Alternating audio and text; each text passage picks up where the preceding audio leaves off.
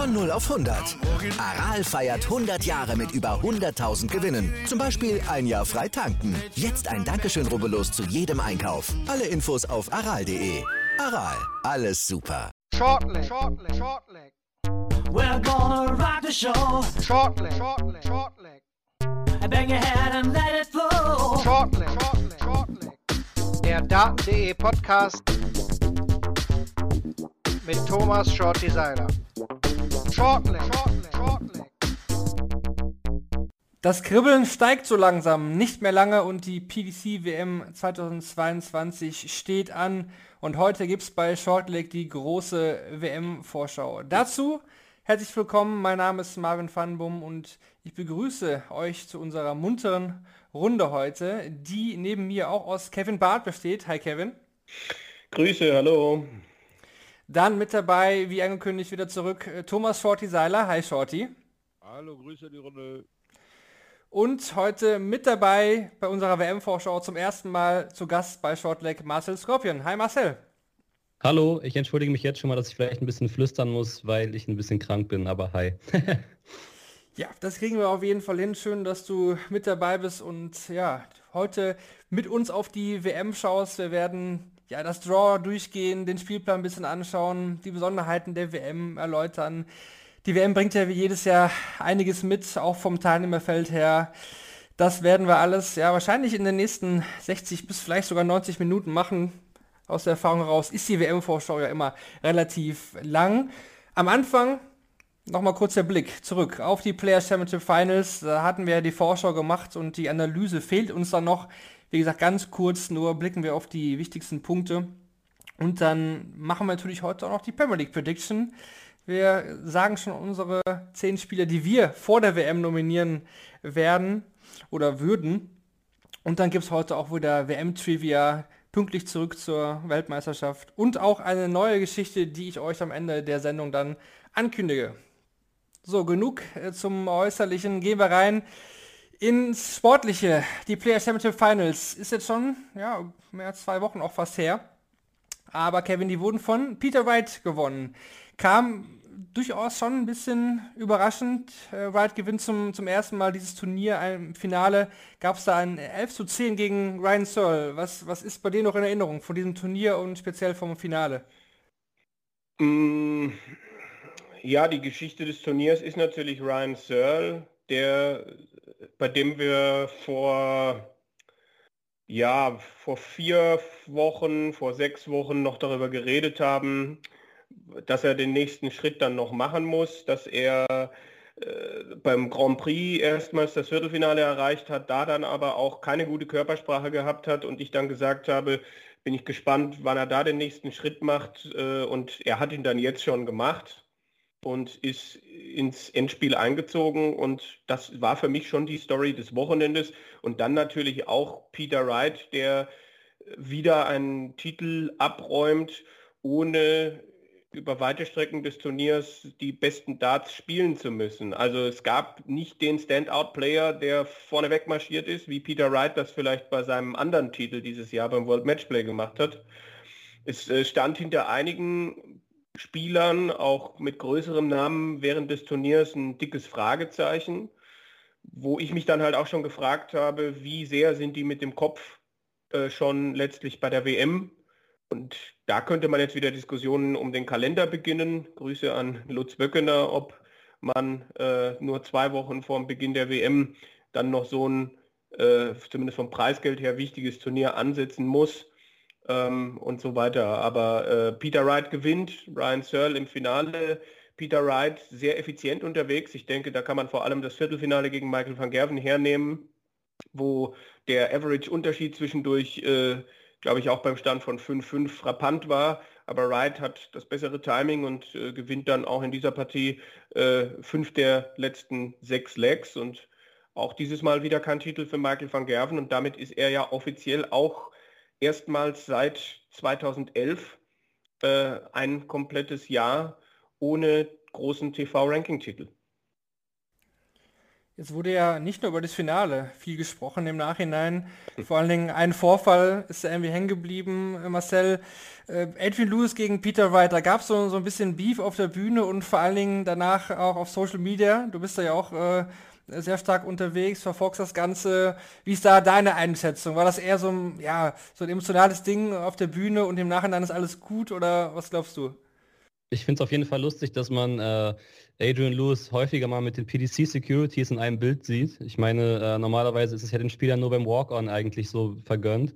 Aber ähm, ich erinnere mich da auch an diesen Vorfall mit Justitia bei den Players äh, Championships, bei den ganz normalen, vor ein paar Jahren. Ähm, ja, ich glaube letztendlich war da jetzt nicht so eine mega große Aktion. Ich glaube letztendlich, dass ähm, Peter Wright da irgendwas gestört hat auf der Bühne, weswegen dann Adrian Lewis das gestört hat, dass es Peter Wright gestört hat. Er hat sich quasi so ein bisschen angegriffen gefühlt. Er hat sich so gefühlt, als ob ihm quasi, als ob er da als, als Schummler oder so aufgezeigt wurde und es hat ihm nicht gefallen, nachdem er verloren hat. Ich glaube letztendlich aber, dass es keine große Aktion war, sondern dass die Emotionen einfach ja, am Ende des Spiels ein bisschen zu groß waren und ich glaube dann nach den 20 Tweets von Adrian Lewis war danach auch, glaube ich, alles ganz gut wieder. Ja, sehr interessant war ja anscheinend dann der Spruch, wo er gesagt hat, er hat noch nie irgendwie, oder er, er, was hat er gesagt, Marvin? Du hast es vorhin im, im Vorlauf gesagt. Das fand ich wieder sehr interessant, dass er ja. irgendwie ja eigentlich kaum Probleme hat mit, äh, mit anderen Spielern. Und äh, ich finde es halt schon, wenn man in einer 15-jährigen PDC-Karriere, also ich, ich komme jetzt bei Luis auf drei Sachen. Also einmal diese Geschichte, einmal José Justicia und dann gab es glaube ich, in den 2000er Jahren noch ein, ein Pro Tour Viertelfinale gegen Kevin Painter, das abgebrochen werden musste, weil die beiden aneinander geraten sind. Also äh, und Peter Manley. Peter Manley, ja, Peter ja, Manley. Ja, stimmt, 2006. Also siehst du, kommen wir auf vier, vier Sachen in den, in den letzten 15, 16 Jahren. Also ich glaube nicht, dass da irgendein anderer PDC-Profi mehr zu bieten hat. Man, man kann ja immer wieder auch diese Vergehensliste der Darts Regulation Authority lesen. Da stehen schon manchmal auch ganz lustige Sachen drin, aber äh, Lewis ist da, glaube ich, schon Spitzenreiter. Windgate gegen Wade war ja auch involviert. Also irgendwie ja. mischt er da oft immer irgendwie auf der, der Bühne mit. Aber generell war das Turnier Short ja schon ein bisschen geprägt auch von so, so komischen Ereignissen. Wir hatten auch den Feueralarm äh, am Finaltag und was auch noch sehr interessant war, Michael van Gerven hat sich ja auch über die Bedingungen vor Ort, äh, sage ich mal, richtig ausgelassen. Ne? Der war gar nicht zufrieden, es war kalt. Äh, Gavin Price hat gemeckert über die Hotelzimmer. Also irgendwie wurde da wieder schon viel vor der WM auch schon gemeckert von allen. Da war er, bevor, bevor Shorty, ganz kurz, da war er gar nicht der Einzige. Also äh, äh ich habe mit, äh, mit Roby John Rodriguez äh, gesprochen für, für unseren, für unseren WM-Countdown. Und Roby sagte halt auch, also es war, es war kalt, äh, die Fenster in den Hotelzimmern sind äh, richtig ähm, äh, durchlässig. Also äh, man hatte gar nicht das Gefühl, weil es da auch entsprechend gestürmt hat, dass es Fenster gibt. Ja, und jetzt Shorty, wie ist deine Meinung zu diesen Sorry. Bedingungen? Äh, ja, mein, mein äh, Vorort-Erkenntnisberichte drückt quasi genau das aus, was Kevin sagt. Es ist einfach ein Unding, dass man an diesem Küstenferienort für Familien immer irgendwo im November oder Februar aufschlägt.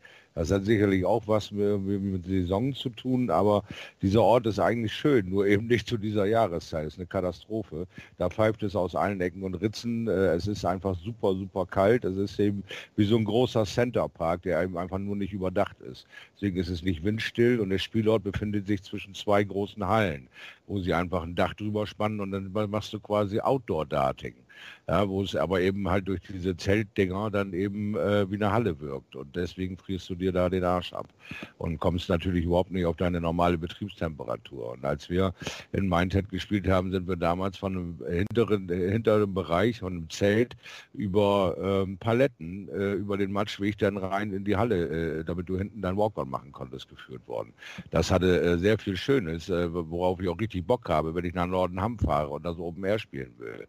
Aber wenn ich nach Mindhead baller, um da irgendeine Player Championship oder irgendein wichtiges Turnier, was tonnenweise vollgesteckt ist, mit Geld zu spielen, dann muss ich nicht unbedingt äh, an den Badeort gehen, wo die Jungs dann äh, äh, quasi schon seit 40 Jahren, 50 Jahren hinlaufen und der keine Renovierung erfahren hat die letzten 20 Jahre. Also von daher sollte man da mal laut über den Spielort nachdenken, weil äh, das ist eine absolut berechtigte Beschwerde der Profis. Die sollen da äh, professionell ihr, äh, ja, ihr Spiel zeigen und und, und entertained und äh, unter den Bedingungen war das nicht möglich. Und gerade so eine, so eine äh, Nummer da kurz vor der WM kann den einen oder anderen nochmal richtig durcheinander bringen oder äh, auch richtig aus der Spur bringen, weil so ein Ding wie Eddie Lewis, so eine Emotionsbombe wie er eben ist, er hatte schon ganz früh die Eier zu sagen, nein, das Spiel spiele ich hier nicht zu Ende, stopp wegen dem Windgate, das passt hier so nicht, meine Darts fliegen nicht. Er hat sie nie verbiegen lassen. Er war schon immer mit Peter Manley aneinander geraten, ganz zu Anfang, da auch die Boogies gespielt. Also der hatte nie Angst vor irgendwas. Und jetzt hat er so eine fürchterlich lange Durchstrecke, kommt endlich mal wieder so ein bisschen Monate vor der WM in eine Spur, hat diese Player Championship und äh, führt da sogar 3-1 kriegt dann die Ansage von, von äh, Wright, der einfach nur so, Alter, geht mir das auf den Sack, dass dieses Holzbrett da so quietscht. So, und er fühlt sich in seinem Rhythmus gestört und wenn du nicht drauf bist als Top-Spieler, wenn du als zweifacher Weltmeister einfach nicht mehr in die Spur kommst, dann stört dich jeder Scheiß. Und auf einmal geht er da so steil und geht auch steil in den Social Media und erklärt, er, natürlich wird Peter jetzt wieder sagen, um des lieben Friedens willen, es ist irgendwie nur so ein blödsinniges Ding, äh, wie wer schickt wem welche äh, Weihnachtskarte. Also eine Stunde später erzählt Peter genau das im Interview. Also äh, AD Lewis hat da seine Erfahrungswerte und äh, er ist gerade äh, auf der zarten Pflanze des Comebacks und da wird er dann eben aus der Spur gebracht von so erfahrenen Spielern mit dieser anderen Schiene, die im Dart eben funktioniert, mit so ein klein bisschen Trash-Talk. Ein bisschen aus der Spur bringen heißt auch nur, guck dir mal den blöden, hässlichen Hund da unten an in dem Publikum und wenn du hinguckst, dann habe ich dich. So simpel ist das. Das sind halt diese kleinen legalen Dinger und die kann äh, AD Lewis gerade gebrauchen wie Krupphusten und da er eben Eier hat, stellt er sich hin und sagt, ist mir scheißegal, ob ihr, obwohl ihr den alle liebt, das ist ein Cheater. So, und deswegen ging das so steil. Aber äh, du siehst einfach die Anspannung und die lange Wartezeit, die bei Luis dahinter steckt. Deswegen ist er so explodiert für eine Sache, die äh, normalerweise ein Lächeln äh, hervorruft und dann geht es weiter. Ja, der Wahnsinn. Aber es gab ja auch durchaus dann Buhrufe gegenüber Peter Wright. Das hat man ja auch nicht so oft erlebt, auch bei der Siegerehrung dann nach dem Finale. Das hat auch ganz schlau dann auf Ryan Searle auch alles gelenkt, so gesagt, ah, ist ein Topspieler, der ist am Kommen und so weiter. Ich glaube, das ist Wright auch nicht gewohnt, dass er mal, mal ausgebuht wird. Und man fragt sich natürlich trotzdem auch, warum legt man ausgerechnet nach Mainnet dann Turniere in den März für die UK Open und November, Ende November für die Player Championship Finals. Da gibt es vielleicht auch andere Daten. Naja. Das die UK Open waren früher im Juni, bis man irgendwann gesagt hat, da muss der World Cup hin. Und im Bolton, warum nicht ja. den, ja, aber warum nicht den World Cup in den März und die UK Open in Juni? Tja. Das äh, obliegt der PDC. Der neue Kalender für 22 ist da draußen und da wird es ja auch wieder genau so sein, dass im UK Open dann im März wieder in Meinhead sein werden. Ja, kurz zu den deutschen Ergebnissen oder deutschsprachigen Ergebnissen, da sind wir eigentlich relativ schnell durch bei diesem Turnier. Die Österreicher äh, haben es äh, ja alle nicht in Runde 2 geschafft, alle ihr Auftaktspiel verloren. Bei den Deutschen sah es besser aus. Martin Schindler und äh, Gabriel Clemens jeweils in, in Runde 2. Da dann aber auch gegen Gervin Price und gegen Damon Hatter, ja, fast Chancen muss man sagen und dementsprechend auch ausgeschieden. Aber zu den beiden kommen wir dann später jetzt nochmal im der genauen WM-Analyse des Draws.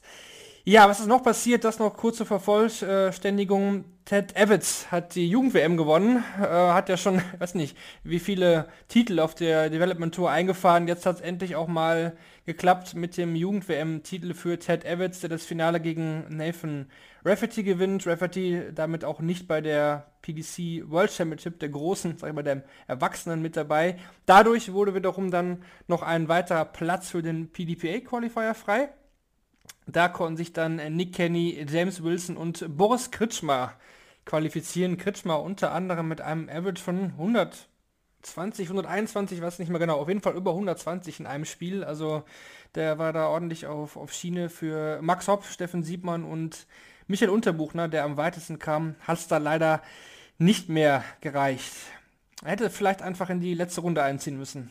Das wäre vielleicht nochmal ein Punkt, den wir jetzt schon vorwegnehmen können, denn es gibt schon die erste Absage vom originalen Teilnehmerfeld. Äh, Charles Losper muss leider aufgrund von Visa-Problemen passen. Dadurch rückt jetzt Mike der Decker schon mal ins Turnier. Er ist der erste Nachrücker äh, als äh, ja, einer der Verlierer der letzten drei Entscheidungsspiele.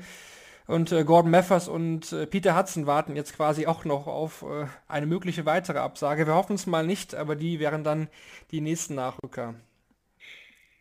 Ja. 14, 14 Titel Ted Evans auf der Development Tour. Das ist eine ordentliche Zahl. Aber ich glaube, er ist jetzt bald zu alt. Oder ist er jetzt schon er zu alt? Er ist zu alt. Er müsste jetzt eigentlich zu alt sein. Und Evans, das ist natürlich auch eine Geschichte gewesen, wo man sagen könnte, seit, seit diese WM-Partie gegen Fallon Sherrock so nach hinten losgegangen ist, hat er gerade auf der normalen Tour oft nicht mehr so richtig zu seinem Spiel gefunden. Ähm, ja, bin ich mal sehr gespannt, ob ihm das jetzt wieder äh, einen Schubs in die richtige Richtung gibt.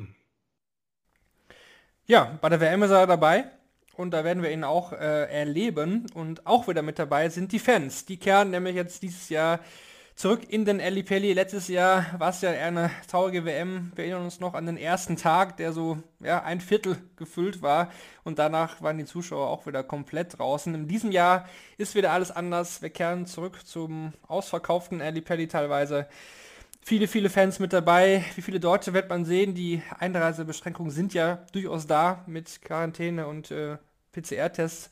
Mal schauen.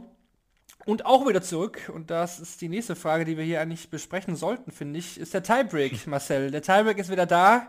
Es wird zwar nicht mehr ausgebullt, äh, das finde ich ein bisschen schade. Wie ist, da, wie ist da deine Meinung? Aus der ersten Runde, klar gibt es den Tiebreak nicht, aber ab Runde 2 würden wir wieder bis in den Sudden Deathleg gehen, wenn es denn so sein sollte. Ja, ist natürlich äh, die deutlich geilere Lösung einfach. Also wer sich zu einem Spiel erinnert wie, keine Ahnung, Cross gegen Van Gerben zu 18 und so, der weiß, warum der Tiebreak so geil ist. Und ich finde es sogar besser ohne das Ausbullen, muss ich sagen. Weil ähm, dann wird der Vorteil des der, der, das erste Ausbullen gewonnen hat, einfach bis zum Ende durchgezogen. Ich habe es eh nie verstanden, warum man dann nochmal ausbullt. Am Ende des Tages ist es ja quasi so ein bisschen unfair für denjenigen, der ganz am Anfang Ausbullen gewonnen hat. Shorty, was ist da deine Meinung? Ich erinnere mich einfach nochmal an, an das Ausbullen zwischen Barney und Taylor. Klar, das gibt es in der Form nicht mehr, weil man den Dart jetzt mittlerweile ja rausziehen muss. Äh, wie ist da deine Meinung? Ja, ich äh, mag das auch, dass der äh, Tiebreak quasi wiederkommt und dass wir da äh, ein schönes, äh, schnelles Ende mehr oder minder finden. Kann man da ja nicht äh, vorhersehen, aber es ist einfach großartig. Und äh, ja, genauso, du hast das Ausbullen gewonnen, also fängst du auch das Ding an. Ist korrekt. Würde ich auch so machen wollen.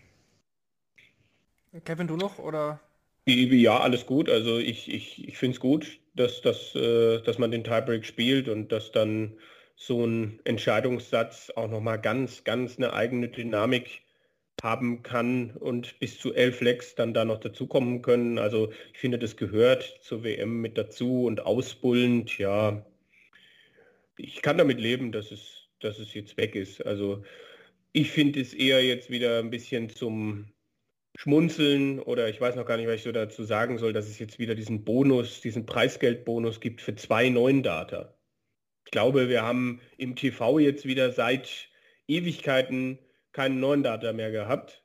Das heißt, es wäre durchaus mal angebracht, dafür mal wieder was auszuschütten.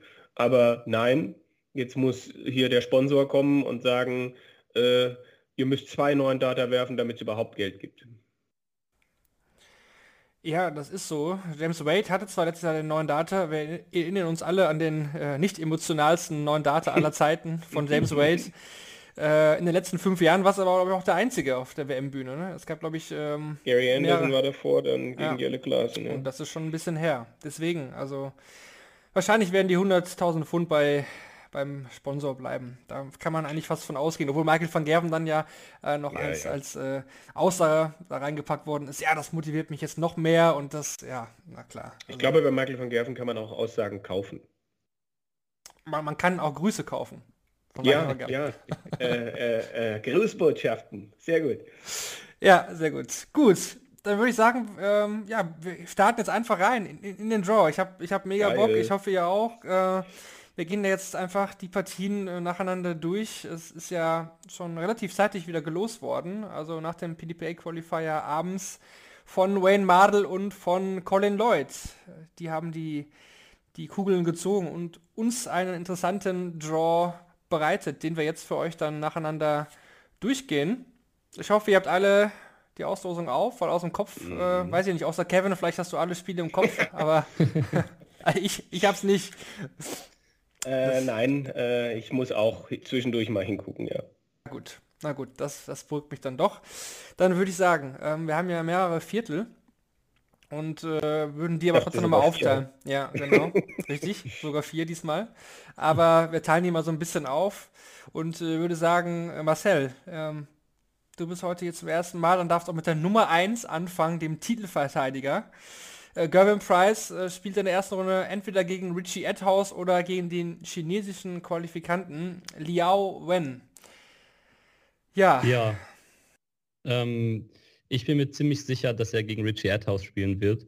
Ähm, ich kenne den Qualifier einfach nicht und da gehe ich einfach ganz klar nach der Regel, die Leute, die ich im Dart kenne, da denke ich mal, dass die schon etwas weiter sind, zumal die auch äh, ja, mit Tourcard etc. ausgestattet sein werden. Vor allem auch so ein Richie Adhouse, der auch auf der Tour teilweise gar nicht so schlecht spielt, finde ich. Teilweise gefällt es mir ganz gut und deswegen sehe ich den auf jeden Fall klar vorne und ihn dann in der zweiten Reihe gegen Gazzi. Ja. Also Price, dritte Runde und äh, Jetzt, jetzt jedes Spiel einzeln, das ist natürlich... Äh ja, wir, wir, machen das jetzt mal ein bisschen anders, genau. Also ich glaube, bei Price gibt es, glaube ich, keine großen Einwände, dass er dieses Spiel nicht gewinnt. Es sei denn, jemand schreit jetzt hier laut, ah, der Chines, ich kenne den Chinesen persönlich, ich, ich glaube fast nicht. ähm, und auch selbst wenn, ich glaube, man hat ja auch die Qualifikantenleistung gesehen von ihm, da waren Averages dabei, die schocken Price nicht. Ja. Ja, Kevin. Ganz gut, glaube Oh, Kevin da. Oh, ich habe mich schon gefragt, wer kriegt Fallon Sherrock? ja, ich, ich hätte jetzt eine steile These und zwar wäre die, dass Fallon Sherrock Favorit gegen Steve Beaton ist. Was sagst du dazu? Ja, die habe ich, die ich auch. Die, also äh, ich, ich, ich habe mir, hab mir heute Mittag schon zurechtgelegt, was ich sage, wenn, wenn ich das analysieren muss. Und zwar, äh, äh ich bin sehr gespannt, welches Publikum da sein wird weil ja die äh, 14.000 Ballermann-Touristen aus Deutschland wahrscheinlich nicht da sein werden. Ähm, und dann bin ich sehr gespannt, was für eine Stimmung im Ellipelli da sein wird. Vermute aber dann doch eher, dass das Publikum klar auf der Seite von Fallon Sherrock ist. Und das wird Steve Beaton auch nicht unbedingt gewöhnt sein. Und Steve Beaton und die WM sind nicht die besten Freunde. Ich glaube, dass Fallon Sherrock durchkommt. Und dann trifft sie auf einen Kim Heibrechts, der immer noch, der zwar wieder am Aufkommen ist, aber der dann auch so jemand ist, so dieses, äh, äh, wieso mag mich das Publikum nie? Das ist ja nicht das erste Mal, so nach dem Motto, gerade bei den Turnieren in Deutschland hat er ja dann auch schon versucht, so nach dem Motto, hey, I'm German, so nach dem Motto, dass ihn die Leute doch mal mögen sollen. Also ich glaube, dass Kim das dann wieder mehr beschäftigt, als es ihn beschäftigen sollte. Und deswegen finde ich die These gar nicht so steil zu sagen, dass Fallon Sherrock hier in die dritte Runde geht. Jetzt muss ich aber bei Shorty mal da nachfragen. Steve Beaton, äh, so viel Erfahrung. Juckt denn das in irgendeiner Form, dass er gegen Fallon Sherrock spielen wird? Äh, ihn das in irgendeiner Form ist, dass es sein äh, Portfolio einfach komplettiert. Jetzt hat er mittlerweile alles erlebt, was man auf der WM erleben kann und das ist eine ernstzunehmende Gegnerin und nicht einfach nur ein, ähm, ja, ein Püppchen, was dahingestellt wird, um irgendwas anzuleiern, sondern eine äh, Frau, die mehrfach schon unter Beweis gestellt hat, dass sie absolut äh, brandheiße Darts spielen kann und auch so ein Spiel zu Ende bekommt, egal auf welcher Bühne sie steht, egal welches Publikum da ist. Äh, sie hat äh, wirklich eine super Arbeit geleistet, ihre überraschende Leistung zu konservieren motivieren und äh, bringt ein Jahr später äh, noch ansprechendere Leistungen äh, auf, die, auf die Bühne und äh, beweist schlicht und einfach, dass Darts äh, in dem Kopf entschieden wird und nichts, aber auch rein gar nichts mit Körperlichkeiten zu tun hat. Und Steve Beaton, äh, der Bronze-Don ist der alte Dandy-Man, der wird dieses äh, als, als Erfahrung verbuchen und einfach weitermachen und dem wird es warm am Bein runterlaufen, ob er das Ding gewinnt oder nicht. Das ist ihm eigentlich relativ latex. Ich glaube, der wird dieses Spiel einfach nur genießen und sagen, hier, die nächste Chapter in meiner langen Karriere. Ja, wenn er gegen sie rausfliegt, dann wird er damit einfach leben können. wahrscheinlich auch einer der wenigen sein, der da ohne Shitstorm durchkommt. Aber ich frage mich die ganze Zeit so, ist es vielleicht, also macht man sich ein bisschen leicht jetzt, äh, also ich habe auch Fallon als Sieger gegen Bieten, aber ich denke mir so, eigentlich ist es mal eine ganz andere Ausgangssituation, sie als Favoriten zu sehen, weil mhm. sonst sieht man sie immer als Underdog und daraus performt sie gut aus dieser Position. Ich meine, gegen Dimitri, dieses Comeback, das war ja wirklich, also da konnte ich ja meinen Augen nicht glauben, das war die schönste halbe Stunde, die ich je gesehen habe. So, das war unfassbare Darts. Ich könnte mir aber vorstellen, dass genau, weil ich denke nicht, dass wir die Einzigen sein werden, die das so rumsehen und ich meine, sie wird das auch mitbekommen. Ich könnte mir auch vorstellen, dass es dann immer und immer schwieriger wird, dann gegen so einen Steve Beaton, gerade gegen so einen Steve Beaton, der jetzt irgendwie seine 31. WM spielt, könnte es jetzt gar nicht so leicht sein, aus der Position des Favoriten zu gewinnen. Ja, ich. klar. Sie wird, sie wird Druck spüren, definitiv. Ähm, mich stimmt positiv für sie in Anführungsstrichen, dass sie, dass sie mit Drucksituationen bislang immer gut umgegangen ist. Also glaube, was die da alles auf sich hat einprasseln, äh, vor zwei Jahren schon, als sie dieses erste Spiel gegen Ted Evans gewinnt, äh, wo sie überall war, bei Good Morning Britain, wo, wo Piers Morgan, glaube ich, sogar noch moderiert hat. äh, und, und so weiter und so fort. War, glaube ich, es gab kaum etwas, wo sie nicht war. Und äh, das hat mit, mit Sicherheit auch Spuren hinterlassen und trotzdem macht, bringt sie so eine ähnliche Leistung danach wieder gegen Mensur. Beim Grand Slam verliert sie gegen Peter Wright das erste Spiel, verpasst da, glaube ich, acht oder neun Doppel. Das hätte also auch anders ausgehen können, um dann so zurückzukommen und einen zugegeben schwachen Mike de Decker dann auch zu zerstören. Also ich glaube, ein bisschen kennt sie es, aber natürlich ist, es, äh, ist das jetzt auch für sie eine ganz neue Situation. Äh, in ein WM-Spiel zu gehen und wahrscheinlich Favoritin zu sein. Klar, also das kann auch nach hinten losgehen. Aber irgendwie glaube ich, ähm, dass, sie, dass sie dafür bereit sein kann. Und einfach auch, weil Steve Beaton äh, sich auch ein bisschen, ein bisschen auf dem absteigenden Ast befindet und er halt es erstmal besser machen muss. Andererseits kehrt Sherrock natürlich auch äh, in ihre Wohlfühl-Oase Ellie Pelli zurück. Ich denke, das kann man vielleicht auch noch mitnehmen. Ne? Also das ist natürlich die Geburtsstätte eigentlich ihrer Karriere, wenn man so will. Da hat man natürlich auch äh, gute Memories. Mal sehen. Auf jeden Fall gibt es ja schon einige, die dann das Duell zwischen Price und Sherrock herbei, mhm. herbeisehnen. Und äh, können wir gleich mal durchrechnen, ob wir überhaupt da hinkommen. Aber das wäre natürlich schon, schon ein geiles Brett, wenn das dazu kommt. Bin ich ehrlich, das wäre wär schon ein krasses Spiel. Nun ja, machen wir weiter im Draw Shorty. Für dich habe ich die Partie Stephen Bunting gegen den Sieger aus Ross Smith und Jeff Smith. Welcher Smith setzt sich durch und kann, kann, er dann Stephen Bunting gefährden? Wer auch immer von den beiden durchkommt. Äh, ja, also da bei Ross Smith ist es klar Tagesform. Der hat uns schon alles gezeigt, was er kann, aber eben nie konstant. Und Jeff Smith äh, findet jetzt seinen Weg von der ehemaligen Diva BDO in den Bezahlsport und hat äh, sicherlich noch so ein bisschen seine Probleme mit den Wegen, das immer alles so darzustellen und wirklich in die Wohlfühlzone da zu kommen. Aber ist ein brandheißer Spieler, also eine enge Nummer. Also ich denke mal, dass das, ähm, ach, gehe ich einfach mal das kanadische Risiko ein und sage Jeff Smith spielt dann gegen Stevie Bunting und ja, Bunting oder Jeff Smith. Ja, da bleibe ich doch einfach mal bei Insel und sage, Bunting äh, setzt sich dann durch, weil er in letzter Zeit eigentlich auch wieder ganz ansprechend spielt und mit einem ganz guten Mindset unterwegs ist. Bin mal gespannt, wie weit Stevie sich in diese WM so reintanken kann. Äh, Kevin, du weißt, was jetzt kommt. Ich muss dich natürlich fragen, ähm, hat Bunting mit irgendetwas bei dieser WM zu tun oder ist dann auch in Runde 2 oder 3 Schluss? Ach, keine Ahnung. Äh, Dirk, Dirk van Dijvenbode könnte ja dann in der dritten Runde warten. Gavin Price könnte in der vierten Runde warten. Ich, ich, ich sehe nicht unbedingt, dass Bunting nochmal einen Run hat. Also ob er mit nichts was zu tun hat. Also glaube schon, dass der sich, wie Shorty das auch gesagt hat, dass der sich gegen einen der Smiths durchsetzt und dann bin ich sehr gespannt, falls es gegen Dirk dann geht, weil Dirk wird, ist auf der Tour wieder stärker geworden. Ich will Marcel jetzt nichts wegnehmen. Ähm, aber Bunting war für mich auch so schwankend. Also seine Ansprüche müssten eigentlich mehr sein, als in der Grand Slam Gruppenphase zum Beispiel auszuscheiden. Und gerade bei den TV-Turnieren hätte ich mir dieses Jahr ein bisschen mehr von ihm erwartet mit diesem Rückenwind äh, des WM-Halbfinals letztlich.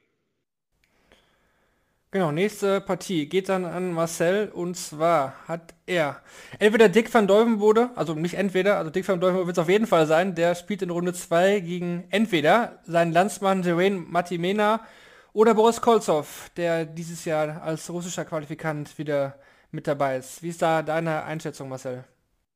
Ich habe äh, ja auch auf YouTube schon mal so eine, so eine Einschätzung gemacht und da habe ich was gesagt, was viele Leute auch lustig fanden. Und zwar, äh, ich finde, es gibt so ein Jermaine Vatimena-Paradoxon. Und zwar, ich gucke jetzt seit ungefähr fünf Jahren aktiv da. Davor habe ich ein bisschen geguckt, aber seit fünf Jahren gucke ich wirklich alles. Und ich habe noch nie gesehen, dass Jermaine Vatimena ein Spiel gewonnen hat. Und ich finde es sehr, sehr interessant, dass er also lange auch in den Top 32 war. Gut, jetzt nicht mehr. Jetzt muss er den Weg über die erste Runde gehen. Aber ähm, ich kann, also ich sehe tatsächlich, also ich habe bei mir Kolzer vorne, aber es ist dann sowieso egal, weil ich hundertprozentig Van Deuvenbode aus dieser Runde rauskommen sehe. Also ich würde sagen, Kolzow gewinnt so ein mäßiges Spiel gegen Vatimena und fliegt dann direkt raus. Mhm. Hm. Das ist eigentlich interessant, weil ich habe irgendwie auch so bei mir abgespeichert, habe ich eigentlich schon mal ein super Spiel von Vatimena gesehen, er nicht.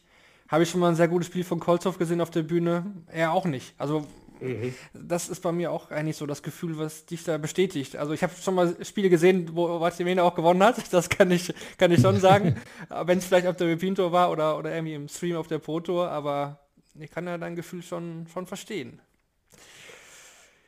Gut, dann hat man das erste Achtel quasi schon mal.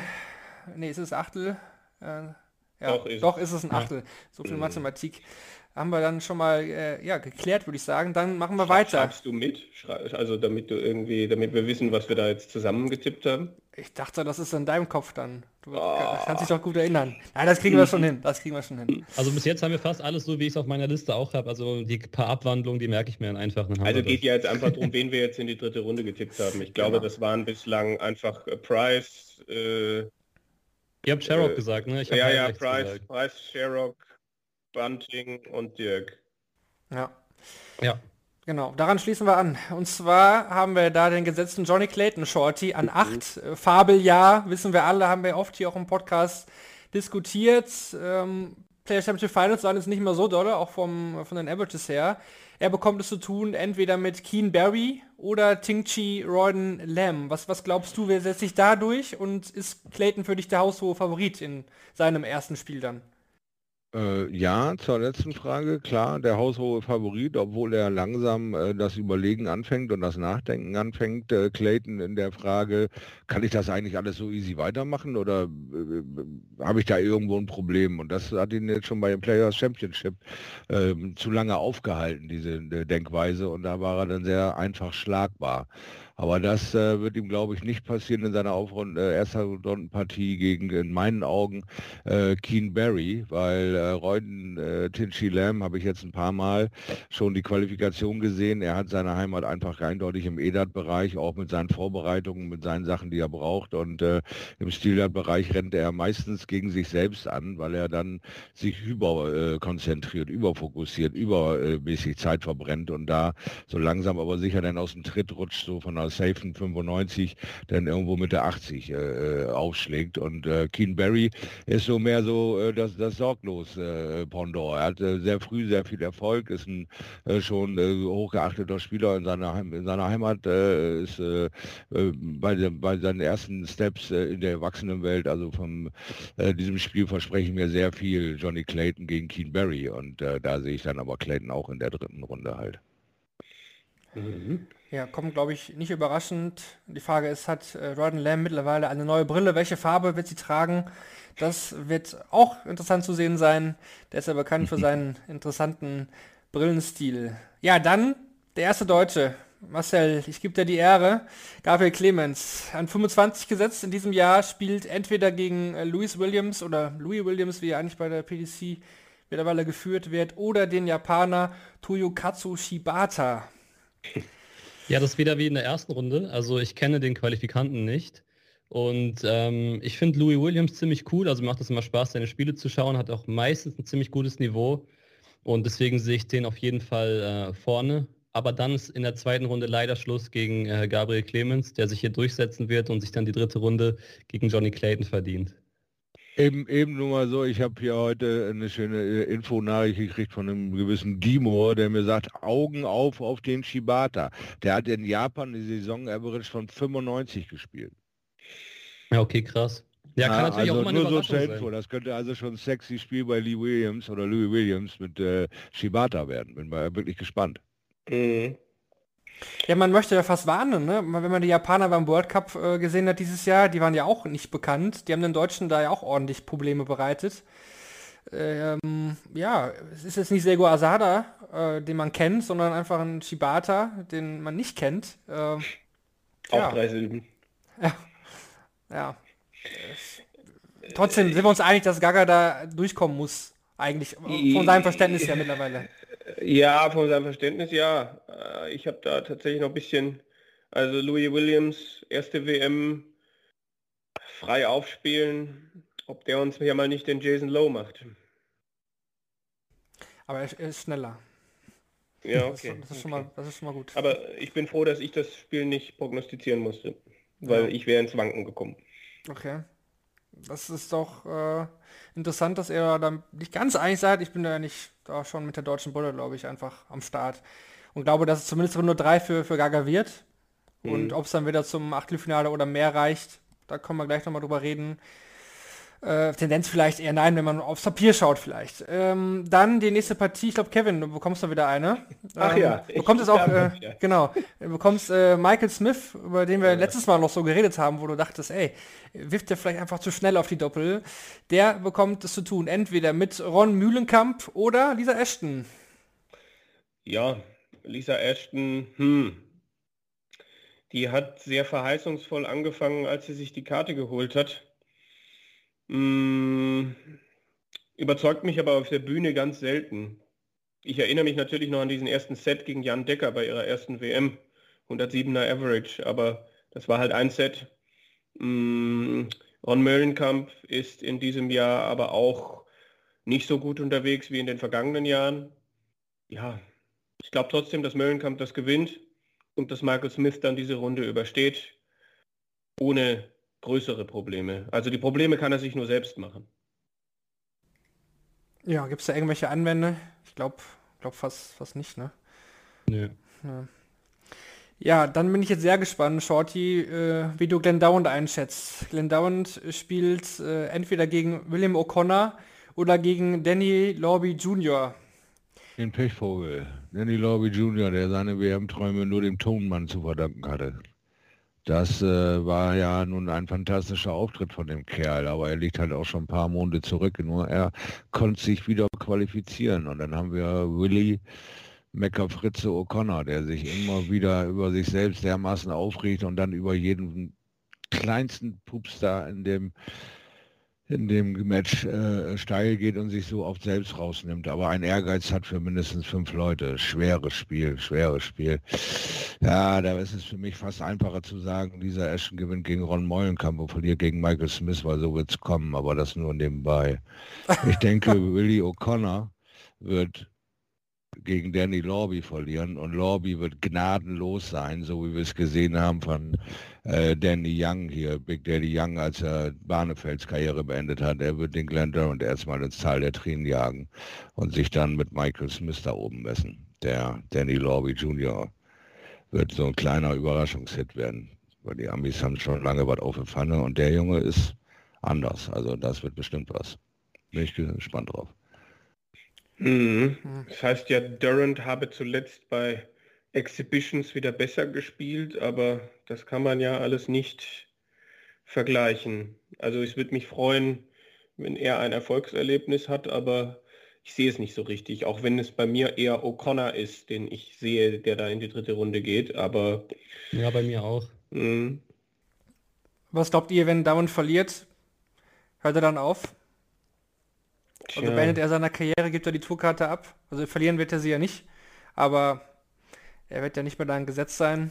Die großen Turniere wird er nicht mehr spielen, erstmal. Naja, Nein, aufhören glaube ich nicht. Ich glaube, er macht eine Pause oder er geht in den Seniors-Bereich, sobald es möglich ist. Er wird dem Sport schon treu bleiben, aber er muss erstmal die Birne freikriegen. Und scheinbar geht das bei ihm nur mit wirklichen Lücken. Also wird er erstmal vielleicht ein, zwei Jahre einfach nur für sich selbst spielen, in der County League fit bleiben und dann nochmal angreifen. Ich finde halt, dass das so das Paradebeispiel ist, dass Dart wirklich zu 95 Prozent im Kopf stattfindet, weil wir sind uns alle einig, der hat natürlich nicht verlernt, wie man wirft. Natürlich hat er seine Technik verändert, es sieht auch nicht mehr so rund aus wie vorher, aber das ist ja dem geschuldet, was in seinem Kopf passiert. Und ich glaube aber, das Problem ist, ich hätte auch erstmal so eine Pause sozusagen attestiert, aber er hat ja schon irgendwie im Sommer mal so zwei Monate die Darts weggelegt und es hat trotzdem nichts gebracht und das finde ich halt auch ziemlich beängstigend. Ich würde sagen, wenn er da jetzt, also ich, das klingt jetzt vielleicht ein bisschen hart, aber ich glaube, wenn er da jetzt unter 75 zum Beispiel spielt, dass das eine andere Entscheidung dann am Ende äh, zur Folge haben würde, als wenn er jetzt mit 95 ein geiles Spiel gegen O'Connor verliert zum Beispiel. Also ich glaube, aber in beiden Fällen eigentlich nicht, dass er aufhören wird. Ja, da gibt es ja Ah. immer noch Kontrakte und so weiter und so fort. Ich meine, er, er hat einen sehr angenehmen Manager, so, die beiden sind, stehen sich, glaube ich, auch relativ nah, aber äh, da gibt es ja auch noch Sponsoren und so weiter. Das sind dann auch immer Fragen, die sich dann noch stellen. Ne? Also ich bin mir da nicht, bin mir da auch nicht sicher, was da kommt, aber ich gehe ähnlich in eine ähnliche Richtung wie Marcel. Also wenn die WM auf, wenn der WM-Auftritt so ist, wie die letzten Auftritte von ihm waren. Er wartet ja, glaube ich, seit irgendwie dem 7. Juli auf einen Sieg äh, in irgendeinem Spiel bei der PDC. Also ich glaube, dann wird er ins, ins Grübeln kommen. Aber wenn er jetzt wieder ein gutes Spiel macht, gegen wen auch immer, hm, dann, dann wird er sich vielleicht denken, neues Jahr, neues Glück, ich weiß es nicht. Oder, ja. ja. Was ich auch spannend fände, die WDF-WM wird ja auch wieder im Lakeside äh, Club jetzt gespielt. Das wäre ja auch nochmal was, oder? Ich meine, dass er sich dafür locker qualifizieren könnte für die WDF-WM, bei dem, was noch da so aktuell spielt, glaube ich, ist wahrscheinlich unbestritten und dann nochmal vielleicht einen Run auf den WM-Titel geben, wo er einfach Turniere auswählen kann, wann er möchte, wo er möchte, wo er nicht diesen Zwang hat, jede Woche zu spielen. Wenn er dann noch irgendwie WDF-Weltmeister wird und als dreifacher BDO-Weltmeister hätte er irgendwie auch noch so eine Geschichte, oder? Mhm. Ja. Man wird sehen. Wird, ja, das wird ein spannendes Spiel, einfach auch, weil keiner weiß, welchen Glenn Durant wir da jetzt zu sehen bekommen. Darf ich noch eine Sache zu diesem, zu diesem mm. Draw sagen? Ja. Und zwar, ähm, ich glaube, dass ähm, O'Connor und Lobby, also vor allem bei O'Connor, weil der eben schon so lange auf der Tour ist, ich glaube, der weiß auch einfach, was es für eine Riesenchance ist. Ich glaube, der weiß, dass er, also er, natürlich weiß er, wie Darren drauf ist, das ist ja eh klar, aber ich glaube, der weiß halt auch, wie viel da eigentlich geht in diesem, in diesem Bracket, weil mal angenommen, der gewinnt gegen Lobby und dann gegen Durant bei der aktuellen Form wird er hundertprozentig gewinnen. Und dann wartet halt laut unserer Prognose Michael Smith, wo wir genau auch wissen, dass mhm. der halt auch, wenn er, wenn er seine Composure verliert und seine Körpersprache da wieder zurückfällt, dass es dann auch wieder nicht geschenkt ist für Michael Smith. Also ich glaube, dass dieses Erstrundenspiel schon sehr, sehr viel für den späteren Verlauf des Turniers hergibt. Also O'Connor gegen Lobby muss man sich auf jeden Fall anschauen. Ich Ihr habt hier bei uns zuerst gehört. Ja. Aber ich denke, wir sind uns einig zumindest, dass wir Glenn Down wünschen, dass er da nicht irgendwie leidet auf der Bühne und irgendwie da mit einem 60er oder 65er Average äh, da irgendwie zugange, ja. äh, zugange kommt. Ich glaube, das, das wollen wir nicht sehen. Also wir wollen schon competitive Glenn Down sehen. Wenn er dann verliert, okay, dann werden wir schauen, wie es damit weitergeht. Aber ja, klar ist das natürlich der, der Gesetze, den man irgendwie als Unseeded haben wollte. Das ist, denke ich, unbestritten. Mhm. So. Okay. so, was haben wir dann in diesem Viertel? Schließen wir das mal ab. Wir haben gesagt, Price oben, dann Van Dyvenbode, äh, ja, vielleicht Smith, oh, Clayton Clemens hatten wir es auch noch nicht so. Kevin, auf welches Spiel kommst du am Ende? Also Price oben, hat man glaube ich jetzt schon rausgehört, ist das schon? Ja. Und dann ähm, ja, äh, schon Price Clayton, glaube ich. Ja. Gibt es da andere Meinungen? Nee. Schaut die Waliser Duell dann im Achtelfinale oder? Äh, ja, ja, absolut, absolut. Ja. Im Viertelfinale. Viertelfinale. Äh, Viertelfinale. Viertelfinale ja. schon, right. ja. Mhm. ja.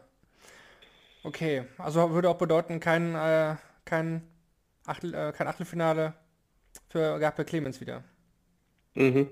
Okay. Ja also gut. Für mich schon, für mich schon. Ja. Äh, hat mir letztes Jahr auch gedacht. Dann gehst du gegen Peter weiter trotzdem weiter. Ja, aber dann hast du es prognostiziert. Bei, äh, ja, bei Bild. Damals. Ich frage die ganze Zeit, ob, ob Clayton die walisische Form von Clemens vielleicht ist. Also wenn die beiden dann, also vom, nur vom Nachnamen her sozusagen. Mhm. Aber ähm, ich glaube auch, dass für, für Gaga halt leider, also ich würde mich sehr freuen, wenn er in die dritte Runde kommt, aber ich glaube gegen Johnny Clayton ist es halt, also der ist einfach so krass dieses Jahr, ich glaube, da ist dann vorbei. Clayton, ja, Gaga müsste, müsste, so konstant spielen, wie er, wie er bislang selten dieses Jahr in, in, in einem TV-Turnier gespielt hat. Einfach mal klar gesagt, finde ich. Clayton versus Clemens, ja. Da vermisse ich eigentlich übrigens auch Paul Hinks. Weiß eigentlich irgendjemand, was mit Paul Hinks ist? Der er callt ist... nicht mehr, er callt jetzt die Online Live League, äh, ja.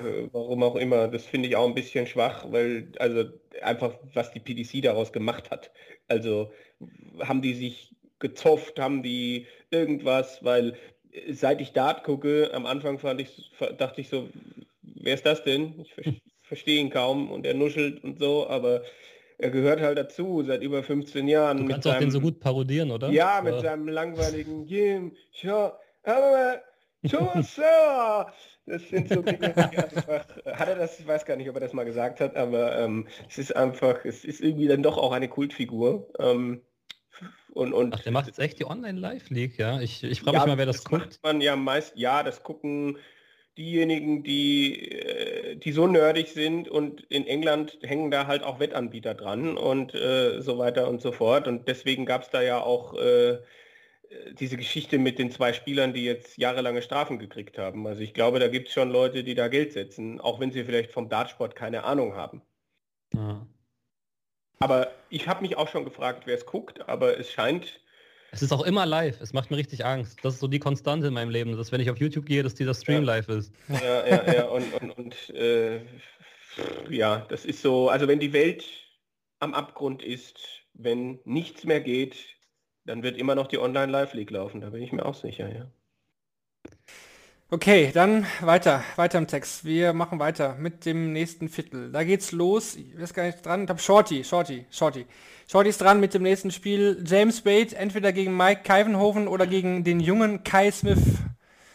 Ja, gut, jetzt bin ich mal in der Marcel-Rolle. Ich habe null Ahnung, wie Kai Smith da äh, diese LBM startet gegen Mike Kaivenhofen. Also da bin ich sehr gespannt drauf. Äh, so ein Überraschungsding für mich. Mike Kaivenhofen äh, spielt aber in letzter Zeit auch konstanter, kommt wieder so ein bisschen in die Spur, was sie aber eigentlich alle tun in dieser WM. Also wird es kein einfaches Spiel sein für Mike. Das weiß ich eben nicht, weil ich nicht Kai Smith äh, einschätzen kann. Also sage ich, dass der Kaivenhofen gegen James Wade spielt und James Wade hat mich wirklich in den letzten Wochen und Monaten überrascht aufgrund seiner Scoring Power, die er irgendwie neu erfunden hat und trotzdem nicht so unbedingt seine, seine Cleverness im Auschecken verloren hat und da, da wirklich Überraschungsdinger für mich hingelegt hat, wo er äh, immer wieder über 100 äh, im Scoring unterwegs war und so eine neue Lust aufs Siegen gezeigt hat. Also für mich eine ganz, ganz spannende Phase für James Wade. Äh, bin gespannt, ob er es nochmal hinbekommt, ein Halbfinale oder Finale dieser WM sogar zu erreichen. Also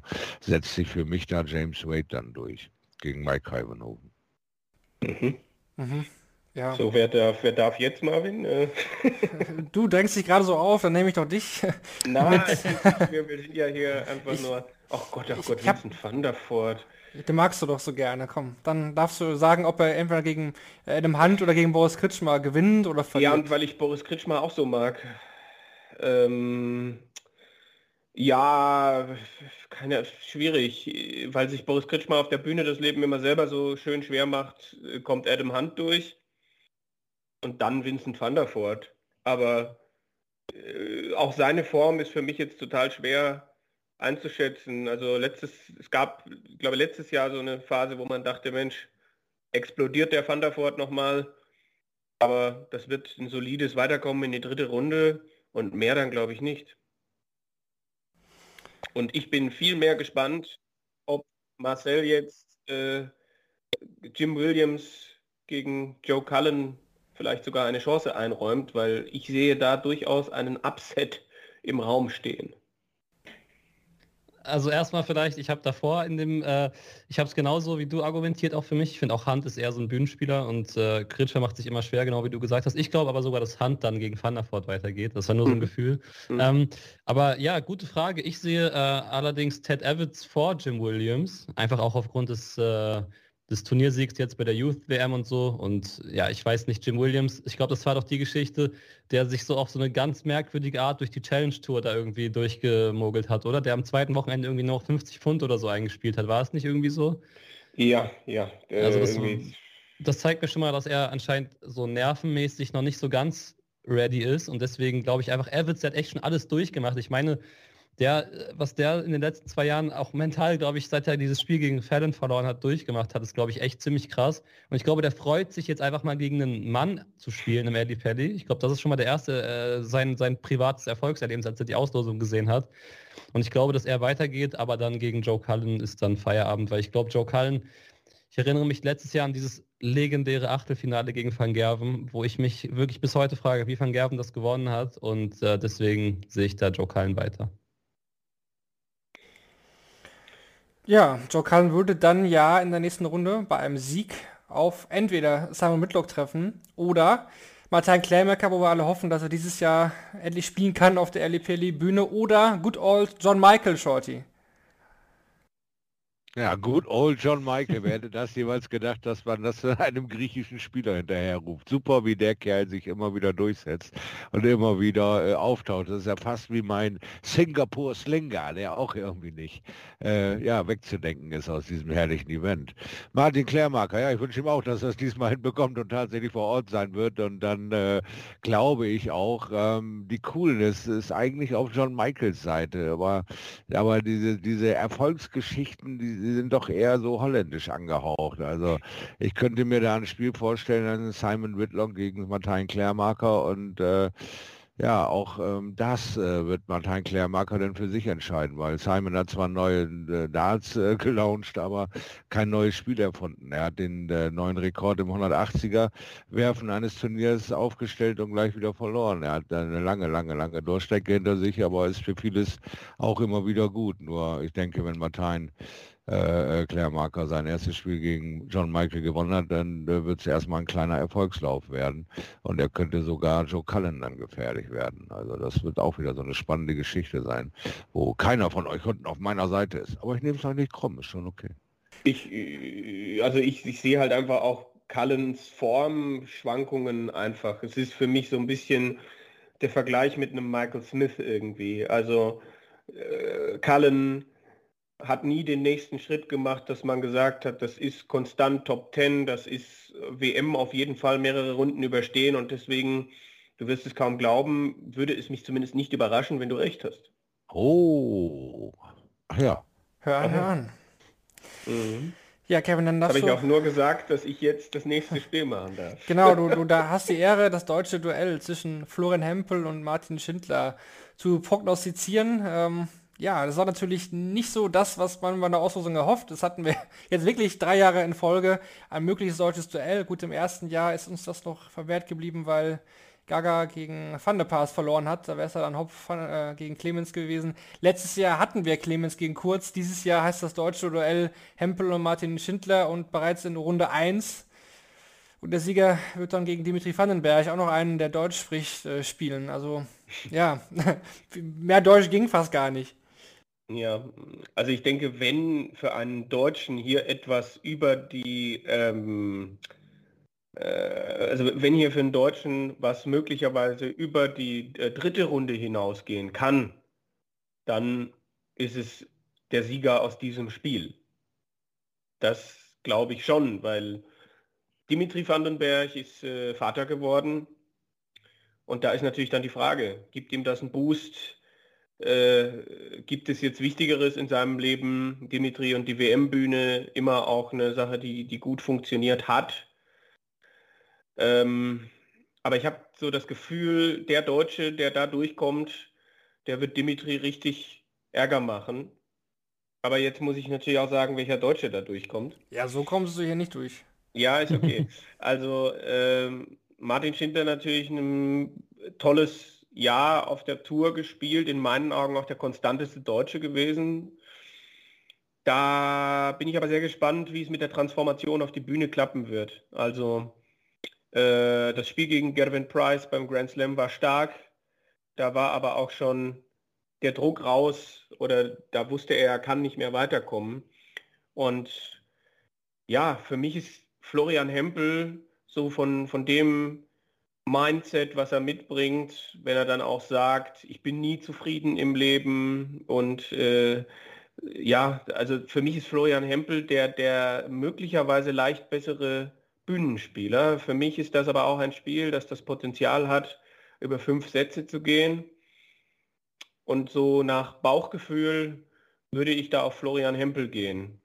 Und dann Jetzt traue ich mich einfach mal was zu sagen, dass Florian Hempel sich dann auch gegen Dimitri behauptet. Marcel, du bist ja bekanntlich äh, ganz gut mit, mit Martin. Ähm, hast du mit ihm sprechen können? Was sagt er zum Los? Was glaubst du? Äh, wie wird diese Partie? Also ich hoffe ja erstmal, dass beide einfach ihr A-Game auspacken. Dann glaube ich, können wir uns auf ein sehr geiles Spiel freuen. Also mit Florian bin ich auf jeden Fall auch gut, um das vielleicht mal dazu zu sagen. Nicht, dass man jetzt denkt, ich entscheide hier parteiisch, aber ähm, ich glaube, dass, ähm, okay, das Argument Bühne finde ich noch ziemlich, ziemlich valide, muss ich sagen.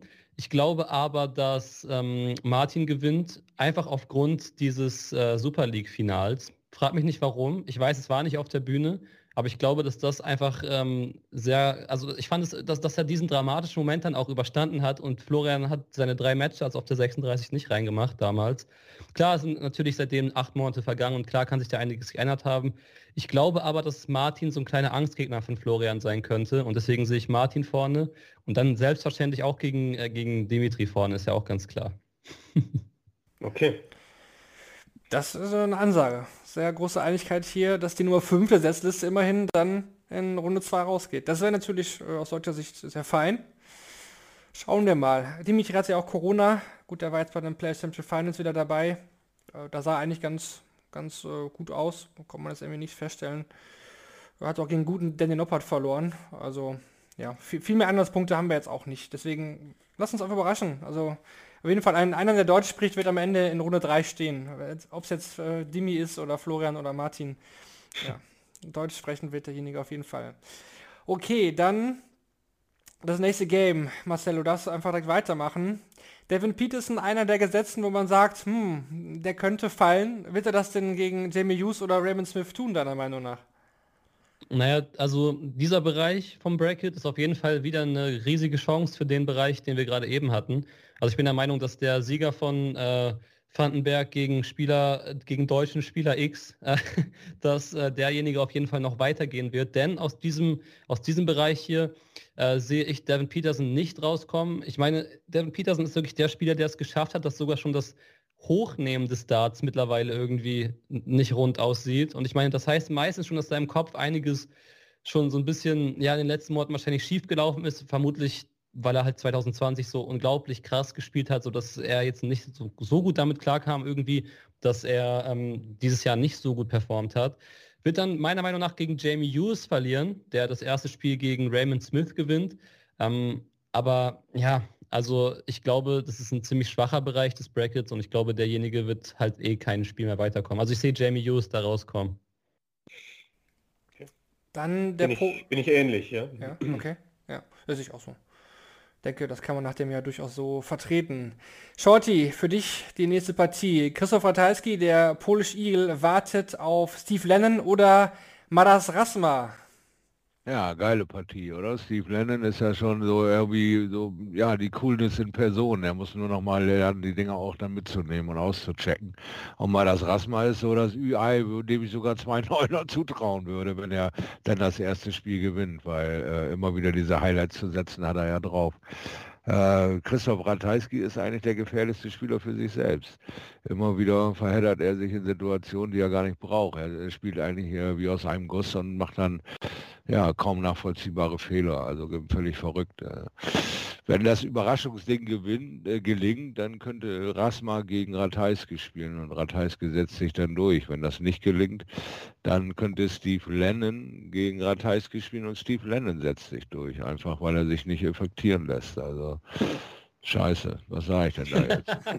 Verdammte Tat. Ich sage dann einfach mal, da geht Steve Lennon durch und dann gehe ich äh, weiter mit äh, Marcel und sage, dieses relativ schwache Bracket, äh, da wird einer vorne ein Viertelfinale spielen, der noch keine Ahnung hat. Genau. Oder ist es Mervyn King, Kevin? Oder es ist Mervyn King. Ähm, Ryan Joyce wird sich, denke ich, behaupten gegen Roman Benecki. Oder sagt man da Benecki? Ich weiß es gar nicht so genau. Ähm, ja, und dann Ryan Joyce der kann gefährlich sein. Bei Mervyn King weißt du halt gerade auch nicht, ob du eine 79 oder eine 109 kriegst. Ich bin aber so ein bisschen auch ein Freund der Nostalgie und äh, sage, dass der King zumindest diese eine Partie gewinnt. Und dann bin ich natürlich sehr gespannt auf Mervyn King gegen Steve Lennon. ja, wäre wär mal was anderes, würde ich sagen. Ähm, ja, wer setzt sich denn dann insgesamt durch in diesem, diesem Viertel? Haben, haben wir oben, sind wir da bei James Wade alle oder in, in dem oberen Achtel bei, bei James Wade und unten dann bei, tja, bei wem sind wir unten? Das ist ja noch mal ja. viel schwieriger. Ich glaube, da wären wir also, wahrscheinlich gar nicht einig. Es gab schon schlimmere Auslosungen für Wade. Man kann natürlich auf Kallen setzen da unten. Hm, aber Kallen WM-Viertelfinale, das wäre ja verrückt. Äh, Achtelfinale geht ja erstmal. Ähm, Obwohl, ja. Ja, ich- also ich, ich würde mal auf Wade gehen, dass er zumindest sich hier oben durchsetzt. Aber wer da unten? Wer hat denn, wer hat denn das gelost hier? Wayne Mardell und Colin Lloyd. Wahnsinn. Äh, also, also, tja, mh, ich bin ratlos. Ich bin wirklich, also. Soll ich müsste übernehmen? man- Ja, Soll mach. nee, ich habe äh, okay, ich habe Kallen Ratajski im Viertelfinale, weil ich einfach glaube, dass Ratajski wirklich diese, also ich glaube, dass er sich jetzt wieder zusammenreißt und diese Konstanz, die er einfach drin hat. Gut, wenn man sagt Konstanz, könnte man auch sagen, es wird Wade Ratajski, da würde ich mich auch noch drauf einigen. Also wenn ihr sagt, dann, dann bestimmt ihr oben und sagt Wade, dann sage ich unten Ratajski, dann können wir uns ja die Hand drauf geben. Oder Shorty würde natürlich sagen, Steve Lennon ist hier dann im Viertelfinale. Ja, genau, da ist halt die, Krux, ne? Da ist der Hase vergraben. Ratajski, da hast du völlig recht, wenn er da an sein normales Spiel rankommt, ist das gar keine Diskussion wert, ob er besser ist als Len, Lennon oder äh, Rasma. Aber er ist in letzter Zeit am Wanken und das macht er sich halt auch absolut selbst das Thema auf. Ne? Wenn er da wieder in die Spur findet, weil er jetzt auch genug Zeit dazwischen hatte und sich selbst analysiert, er hat ja nun auch eine Frau, die da spielt, die wird da auch schonungslos mit ihm umgehen, ja, dann äh, sehe ich ihn da auch eher gegen Wade, äh, Ratajski. Da bin ich dann bei dir. Aber äh, wie gesagt, das werden wir erst an dem Tag erfahren. Deswegen ist das so ein Ü-Ei für mich, der Ratajski. Erster Deutscher im WM-Viertelfinale? Nein. Auch wir haben so lange immer in den Vorschauen auf die WM gesagt, wann kommt denn der erste Deutsche ins Achtelfinale? Jetzt willst du das wirklich aufs Viertelfinale projizieren.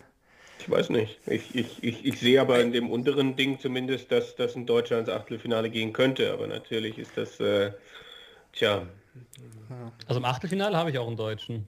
Aber dann habe ich ihn leider gegen Ratajski als äh, Verlierer habe ich ihn leider hier aufgeschrieben. ach ja, ach ja. Ich- ich könnte auch- Ratajski wäre natürlich auch eine Story, ne? Wieder, ein- wieder ein Achtelfinale von einem Deutschen. Genau das dachte ich nämlich. Mhm. Ja.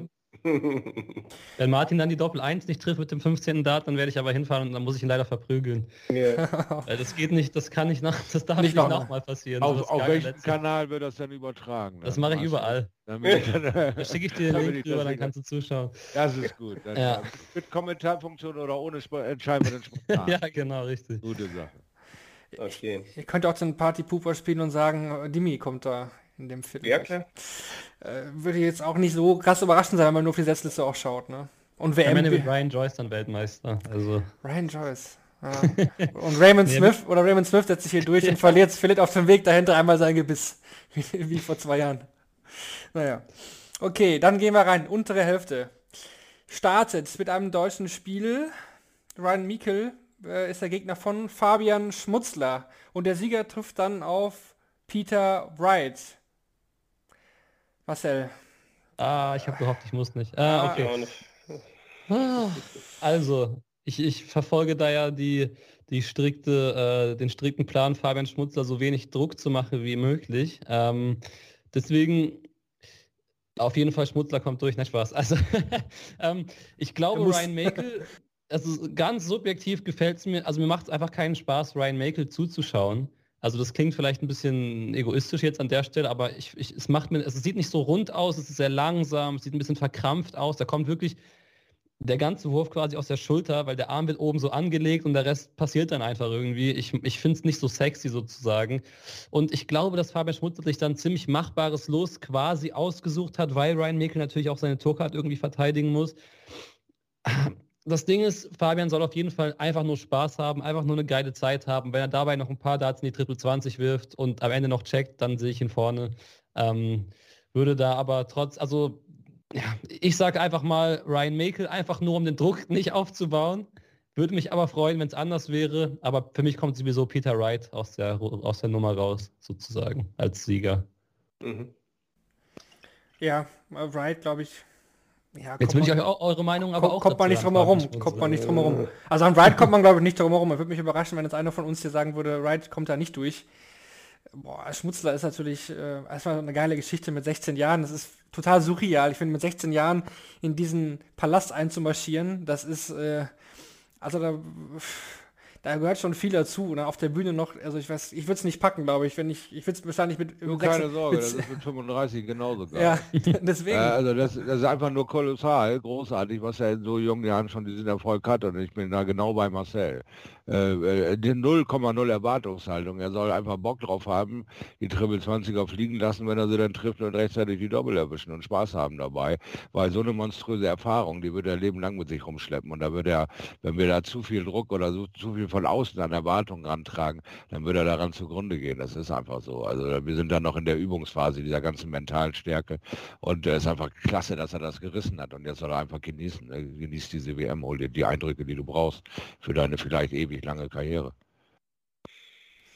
Ich glaube, für White ist das noch okay, diese, diese, dieser Part, aber ich glaube, danach wird es richtig spaßig für Wright. Also ich finde das richtig hart, wenn man da auf die Gesetzen schaut. Zumindest ist das, ist das meine, meine Meinung. Ähm, Shorty, Damon Hatter, an 31 Gesetz, ähm, sehr gefährlich auf der Bühne. Äh, Luke Woodhouse oder James Wilson, an denen müsste er aber erst vorbei. Schafft er das? Äh, ja, also Damon Hatter kommt da, äh, denke ich, an vorbei, weil äh, der Jamie Dodge halt auch lange äh, ja, nichts mehr von sich hören lassen, irgendwie Großartiges oder äh, Nachdenkenswertes. Und Luke Woodhouse äh, wird so ein Online-Zocker irgendwie scheinbar, da spielt er seine Neuner, da präsentiert er sich am besten. Und hier ist jetzt wieder nach einer langen Strecke mal wieder vor Publikum auf einer Bühne zu performen. Also wird es ein okay Spiel und irgendwo Anfang der 90er landen, aber ich denke, da wird Luke Woodhouse gewinnen. Und dann kriegt er von äh, Damon Hatter seine Reise. Und das Spiel äh, Hatter Wright, das wird bestimmt cremig, ja. Okay. Okay, Kevin. Ryan Searle gegen ja. William Borland oder Bradley Brooks. Zwei schnelle, zwei junge Spieler. Ja, ich glaube, Bradley Brooks könnte sich da behaupten, einfach weil ich das Bühnenspiel von William Borland so gar nicht einschätzen kann und Brooks beim Grand Slam gute Erfahrungen gemacht hat. Wäre aber auch nicht überrascht, wenn das fünf Sätze gehen könnte, würde. Mm, sehe also Brooks durchkommen und dann Ryan Searle, wenn er sich nicht zu viel Druck macht, weil er, also er ist ja, glaube ich, jetzt zum ersten Mal gesetzt. Ne? Was, was macht das mit ihm? Das kann Brooks auch äh, 3-1 entscheiden, das Spiel. Einfach weil Searle zu viel will. Finde ich, ist bei ihm absolut noch im, im Koffer drin, aber glaube schon, dass Searle da durchkommt. Doch. Und Searle würde dann Auf treffen. Oder? Nee. Ja. nee der, der den Noppert, halt, der den Noppert. Wir sind, müssen noch ein bisschen zu weit. Kann ja passieren, aber er müsste dafür erstmal auch gegen Danny Noppert gewinnen. Finde ich ziemlich sexy. Searle gegen Noppert. Äh, Marcel, glaubst du, dass Noppert auch dann gegen Jason Heaver oder Juan Francisco Rodriguez gewinnt? Ähm, ja, er wird gegen Heaver gewinnen. Ähm, Heaver zwar ein gutes erstes Jahr gespielt, aber ich glaube, Bühnenerfahrung ist, ist sogar gleich null, oder? Hat er schon mhm. mal auf der Bühne gespielt? Vielleicht BDO ein bisschen, aber vielleicht mal ja. so World Masters oder so, aber nicht vergleichbar. Ja, okay, das kann man ja wirklich wenig vergleichen. Also ich sehe äh, auf jeden Fall, ich finde Nopperts Form richtig geil, muss ich sagen. Und mir hat es dieses Jahr auch, also mir hat es noch nie so viel Spaß gemacht, vorher ihm zuzuschauen. Mir gefällt es, es sieht alles sehr rund aus. Und deswegen finde ich auch Noppert eine sehr geile Runde, die uns dann da in der dritten Runde erwartet. Ja, was tippt man da? Aber das müssen wir ja jetzt noch nicht. Genau. Dann wir machen weiter mit den Herrn Seiler im Norden. Der darf nämlich ran bei der Partie äh, Jose de Sousa gegen Jason Lowe oder Daniel Larsson.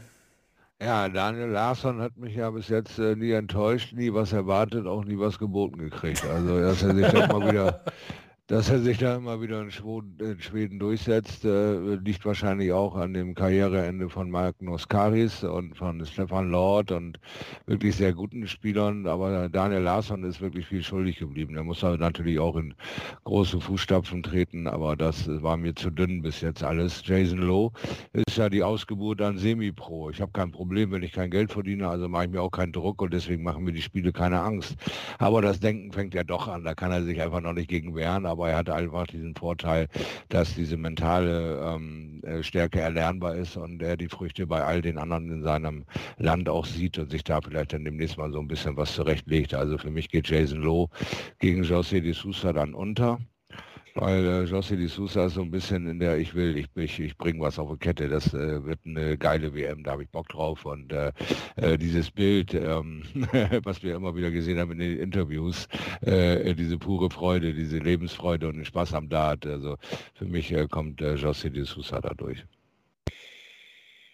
Okay. Okay, Kevin. Für, für mich ist es gar nicht so eindeutig. Also ich würde mich sogar trauen, auf Low zu setzen, weil de Sousas Form mit seinem ganzen Mathe-Genie in Anführungsstrichen und so äh, ist, ist, ist für mich jetzt alles gar keine so gemähte Wiese. Also dann würde auch diese Section sehr offen sein. Aber ich denke mal, du wolltest über Menzo Suljovic mit mir reden. Ich wollte erstmal noch sagen, dass Jason Lowe sich ja bei Jeff Smith bedanken darf. Das noch zur Vervollständigung. Äh, aber jetzt natürlich wichtiger, Menzo Suljovic, genau. Dass das auf dich kommt, war klar. Alan Suter oder Diogo Portella. Portella bis zum letzten Jahr eigentlich auf der Bühne immer uns auch viel schuldig geblieben. Letztes Jahr dann aber der Sieg, der emotionale. Mhm. Äh, was glaubst du, Suter? Super angefangen auch, ne? Suter, definitiv. Und dann auch nochmal Suter.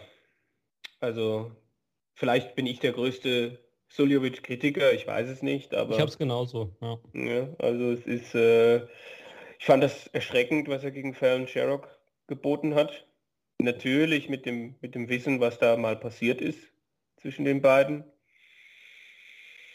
Bei den Players Championship Finals auch erschreckend. Da kann man natürlich überlegen, waren es die Bedingungen vor Ort, aber damit mussten auch 63 andere Spieler umgehen. Menso und die WM, schwierig. Er hat nur eine Chance, wenn er, wenn er sagt, euch wurscht, euch Arsch, in Anführungsstrichen, wie es die Österreicher vielleicht sagen, und, und einfach, äh, einfach laufen lässt. Äh, aber ich glaube, dass Suta da durchkommt. Ich befürchte, dass Suta da durchkommt. Das hört der Mensch aber nicht gerne, wenn du das sagst. Dann ja. wird er wieder mit dir schimpfen. Du traust mir auch nichts zu, sagt er. Ja, ich weiß, ich weiß. Vielleicht kriege ich jetzt auch kein Interview. Würde ich, würde ich nicht ausschließen, wenn er dann das erste Spiel gewinnt. Ja, mal gucken. Äh, das werden wir dann ja erfahren. Ähm, ja, trotzdem. Wäre natürlich schade, wenn Mensor das äh, auf der WM-Bühne wieder nicht äh, hinbekommt. Er kann ja eigentlich, er hat auch dieses Jahr zwischendurch ja schon gezeigt, was er kann. World Cup und so war ja auch echt, ja. echt ja. nicht schlecht. Ne? Würde ich da schon hoffen, dass der, der Mensur da sportlich vielleicht doch nochmal ein Ründchen weiterkommt. Nun ja, äh, trotzdem geht es natürlich weiter. Auch danach folgen noch Spiele. Zwei haben wir noch in diesem Viertel. Und zwar das nächste Duell. Nathan Espinel gegen Joe Mernon oder Paul Lim. Ja, das, da muss ich jetzt Shorty fragen, weil Paul Lim, das mhm. weiß ich, der, der liegt ja so am Herzen, äh, Shorty. ähm, der Singapore Slinger, das Phänomen auf zwei Beinen, der Mann, der diesen Sport einfach auch auf eine ganz andere Ebene geschoben hat. Paul Lim, die Ausgeburt an Konstanz. Noch nie wurde auch dem Mann auch nur ansatzweise nachgefragt, ob er Bock auf Rente hat. Der wurde nie in Frage gestellt. Was für eine Karriere, was für ein Typ. Und äh, diese acht Darts, äh, ich weiß gar nicht, was letztes Jahr oder was vorletztes Jahr, dieses, dieser Herzschmerz. Vor drei Jahren. Vor drei Jahren sogar schon. Guck mal, mhm. den, den werde ich überhaupt nicht los. Der fühlt sich noch so echt an. Äh, man, man, wünscht es ihm so, dass er da nochmal so ein Duftmäckchen setzt und er wird gegen Joe Mernon, glaube ich, erfolgreich sein. Ja, ich gehe einfach das Risiko ein, aber er wird gegen Nathan Espinel äh, nicht bestehen können. Aber vielleicht die Chance haben, durch das tolle Spiel von Nathan Espinel hochgeschaukelt zu werden und tatsächlich diesen einen Moment nochmal für sich äh, wieder aufleben zu lassen und eine Chance auf einen Neuner zu haben. Aber ich denke, dass sich da äh, die Esp dann eher äh, wiederfindet in der nächsten Partie vielleicht gegen ja, Brandon Nolan, aber das äh, darf der nächste dann für sich. Ist, ja. ist Espinel wirklich so stabil? Mhm. Dass er ein Pelli-Publikum vielleicht auch gegen sich hätte, wenn er gegen Paul Lim spielt? Also ich hoffe, dass er gegen Paul Lim spielt, weil für mich ist Joe Mornon so der langweiligste Spieler mhm. auf der Tour. ja, das muss ich auch mal so sagen. Also er qualifiziert sich ja immer, ich weiß gar nicht, wie er das jetzt wieder geschafft hat bei der WM. Ich war total überrascht, dass Joe Mornon dabei ist. Jetzt no hate, aber ja, ich hoffe da, also da bin ich sowas von krass auf Paul Lims Seite. Ja. Und dagegen Espinel, ja, also ich werde auf jeden Fall nicht mehr singen im Podcast. Das werde ich, ich mal vor. Ich glaube, wir müssen mal ein Interview mit dir und Joe Mernon arrangieren. Nee. Ja, geführt, geführt von Steve Lennon. ja. Und gucken, wer mehr Emotionen äh. äh, verbreitet. Tja. Wir waren bei Brandon Dolan. Wir waren bei Brandon Dolan. Ja. Marcel, viele sagen, ich habe schon auch einige englische Medien gelesen, Brandon Dolan ist einer der Dark Horses bei dieser WM. Puh, finde ich, finde ich, finde ich ähm, einerseits interessant. Vor allen Dingen, weil vielleicht ein Kellen Riss wartet, der gegen Yuki Yamada schon ein Favorit ist. Ja, also ich habe auf jeden Fall auch Kellen Ritz äh, vorne ähm, gegen Yuki Yamada. Kellen Ritz einfach auch zwischendurch dieses Jahr wirklich geniale Momente einfach gehabt. Ähm, es war, glaube ich, das European in, äh, auf Gibraltar, oder? Wo er so diese zwei Monsterspiele hatte. Ähm, das war, wo er gegen Peter Wright irgendwie ein 107er Average oder so gespielt hat. Das war auf jeden Fall ziemlich krass. Und äh, ja, ich, ich, ich muss sagen, ich bin halt so ein, so ein kleiner Brandon Dolan-Fan, weil ich irgendwie immer finde, also immer wenn ich ihn irgendwie sehe, dann spielt er irgendwie immer geil. Also vor allem hat er ja auch seine Tage, wo er dann auf der, auf der Pro Tour einfach mal so einen ganzen Tag so gefühlt 102er Average spielt, so im Schnitt. Und ich glaube, dass er sich auch gegen Kellen Ritz durchsetzt, auch jetzt, weil er auch im Halbfinale von Players Championship Finals war und mir da sehr gut gefallen hat. Also sehe ich auf jeden Fall Brandon Dolan hier als Sieger rauskommen. Und Dolan sehe ich dann aber auch als, also ich glaube schon, dass der sich gegen Espinel behaupten kann. Wenn wir über Espinel reden. Ja. Mhm. Dann vielleicht gegen Ellen Suta oder José de Souza. Also für mich ist die Tür hier echt auch weit auf für Brandon Dolan. Ja, auf jeden Fall. ja. Das ist Dolan ja der, der Anti-Vatimena für dich, Marcel. Wenn du sagst, du siehst ihn immer gut spielen, dann ist es ja genau das ist Gegenteil. So. Dolan ist einer, wo ich immer denke, warum ist er nicht in der Top 8? So, wenn ich ihn, wenn ich so, wenn ich so sehe, wie gut er eigentlich spielen kann. Und auch mit diesem sehr unorthodoxen Wurf, der schleudert den Dart ja quasi so ein bisschen und dann ist es auch in Zeitlupe sehr interessant anzuschauen. Ähm, aber ja, sonst äh, bin ich da, muss ich da auch Kevin beipflichten, weil ich glaube auch, Gut, ich habe jetzt hier Espinel als Sieger gegen Dolan, aber jetzt würde ich es tatsächlich gerade auch mal überdenken, weil Espinel hat mir auch nicht so gut gefallen dieses Jahr. Ja, und dann wäre Dolan gegen Suter möglich im Achtelfinale. Das wäre natürlich auch interessant, weil ich habe auch Suter äh, gegen De Sousa äh, vorne und logischerweise auch gegen Suljovic. Also ja, können ein sehr, sehr interessanter, also ein sehr offener Weg werden. Das, das stimme ich zu. Was machen wir da mit, der, mit dem Achtel davor? Ist es, ist es Peter Wright? Oder stolpert er gegen Hatter, Searle, Noppert. Das sind natürlich schon Leute auch, die mit guter Form ankommen. Ich, ich, ich habe so da meine Zweifel, dass Searle jetzt wieder ein total geiles Turnier spielt. Also ich könnte mir vorstellen, dass er gegen Noppert rausgeht und dass Noppert dann Wright erledigt. Aber es könnte auch wieder so Wright-mäßig sein, dass er immer so gerade so genug tut oder vielleicht dann doch wieder die richtigen Darts findet. Also ich glaube schon auch Peter Wright, wenn ich so auf den Realismus getrimmt werde, dann wäre es für mich, dann wäre es für mich wahrscheinlich Wright gegen Dolan im Viertelfinale. Aber ich äh, wäre nicht überrascht, wenn es Noppert gegen Suta wäre. Puh. Mhm. Ich, ich, dass er den Suta so weit vorne sieht, das wundert mich schon ein bisschen wenn ich ehrlich bin. Ich, fand, ich, wird Weltmeister. ich, weiß, also ich, ich würde mich da unten sogar für, ich weiß, das äh, widerspricht euch total, aber ich bin da bei Espinel, weil ich finde, WM, ich glaube, dass er, ich fand ihn gar nicht so schlecht. Der ist halt manchmal etwas drüber von der Emotionalität her. Und dann leidet auch sein Spiel, finde ich. Um, also echt brutal offen hier wieder. Also da jetzt zwei Namen zu notieren, fände ich jetzt auch wirklich schwierig. Shorty, sag, sag du nochmal, was du denkst. Hast du doch auch mal was. ja, ja, also ich äh, sehe den Suter in der zweiten Runde verenden gegen Mensur, der dann gegen äh, De Sousa verendet und der, der verendet dann eben gegen Brandon Dolan. Und dann hast du Wright gegen Dolan. Hm. Mhm. Also was, was notiere ich dann für dieses, für dieses Viertel? Ist es dann doch Wright oben? Sind wir uns dann doch irgendwie da mit ein bisschen, ja, Bauch, schon, bisschen, bisschen Bauchschmerzen einig, ja, oder? Ja. Wobei Hatters auch, es ist echt ein brutaler Weg, ne? Hatter Searle, boah, es ist schon, das ist schon krass. Also ich höre ja bei euch äh, Wright gegen, gegen Dolan. Dann würde ich vielleicht das mal jetzt nochmal aufschreiben für, für dieses yeah. Viertel. Wright gegen Brandon Dolan. Das sind auch schon zwei Veteranen dann, ne? Ja. Yeah. Warum nicht? Warum nicht? Warum denn nicht? Okay, Letztes Viertel, da haben wir auch nochmal einige Krachernamen mit dabei. Angeführt wird das Viertel von Michael van Gerven. Der spielt entweder gegen Chess Barstow oder John Norman Jr. Wie er selbst gesagt hat, geht er da fest von aus, dass er da nicht gefordert wird. Ich würde mal fast sagen, ähm, wer ist dran? Kevin, machst du einfach mal. Ähm, ja, der also, wird ja auch nicht gefordert werden. nee, man würde es ihm wünschen, dass er einfach 3-0 verhauen wird, wenn, man, wenn er wieder sowas sagt. Hat er das echt gesagt? Er hat Ja. gesagt, dass er davon ausgeht, dass er keine Probleme haben wird in der ersten Runde. Also in seinem Krass. ersten Spiel. Ja.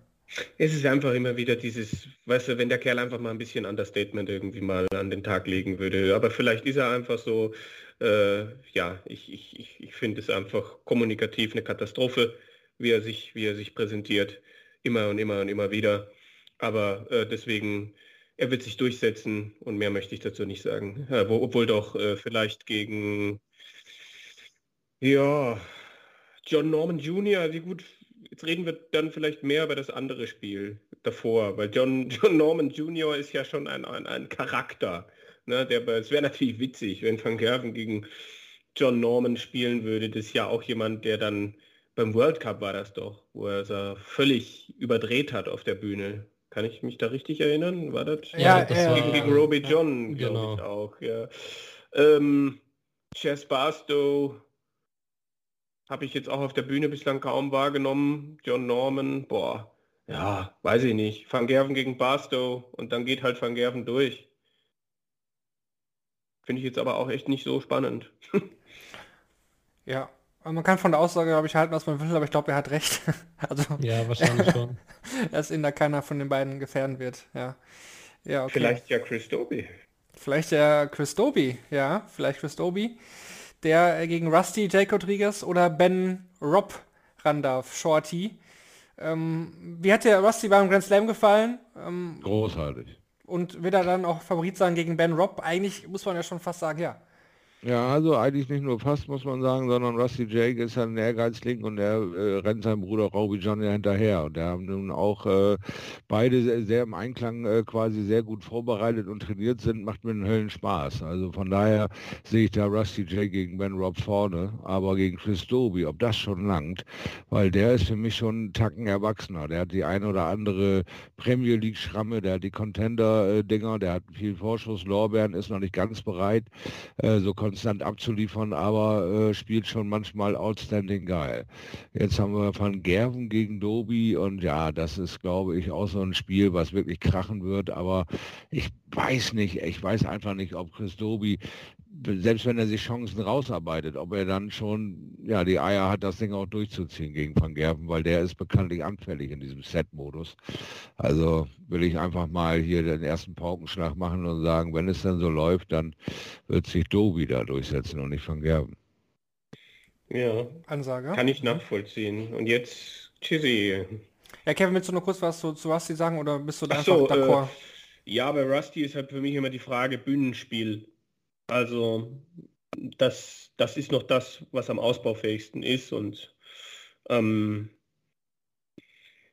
ich glaube auch, dass er gegen Ben Robb, das, ja, ob er es gewinnen muss, das ist ja immer so leicht gesagt, aber ich glaube schon, dass er es gewinnt. Chris Doby kann für ihn auch gar nicht so einfach sein, weil die beiden sich auch, glaube ich, ganz gut kennen. Also mh, wenn Rusty befreit aufspielen kann, wenn er mal das auf die Bühne bringt, was er spielen kann, dann kann auch der Chris Doby richtig ins Wackeln geraten. Ähm, und ich finde es auch bemerkenswert, dass Rusty das Selbstvertrauen hat und sagt, äh, ich kann hier einige Runden überstehen in, diesem, in dieser Section. Und das ist nicht einfach. Aber ich realistisch gesehen, ein Sieg ja, ein zweiter Sieg, da muss er dann einfach etwas spielen, was er auf der Bühne noch nicht gespielt hat, aber auf dem Floor jederzeit spielen kann. Dann Chizzy. Oh, Chizzy. Letztes Jahr äh, erinnern wir uns alle zurück, weil dieses gran grandiose Match gegen Michael van Gerven. Marcel, äh, kann er das dieses Jahr wiederholen, ist die erste Frage. Und äh, gegen wen wird er spielen? Darius Labanauskas oder Nachrücker Mike de Decker? Da wird sich äh, Labanauskas wahrscheinlich auch ärgern, dass äh, er jetzt gegen de Decker ran muss und nicht gegen Charles Losper wahrscheinlich, oder? Ich muss auch ganz ehrlich sagen, ich kannte Charles Losper nicht. Ähm, das ist das der, der schon mal irgendwie vor 15 Jahren oder so gespielt hat? Kann es sein? Ja, ja. Ah, okay.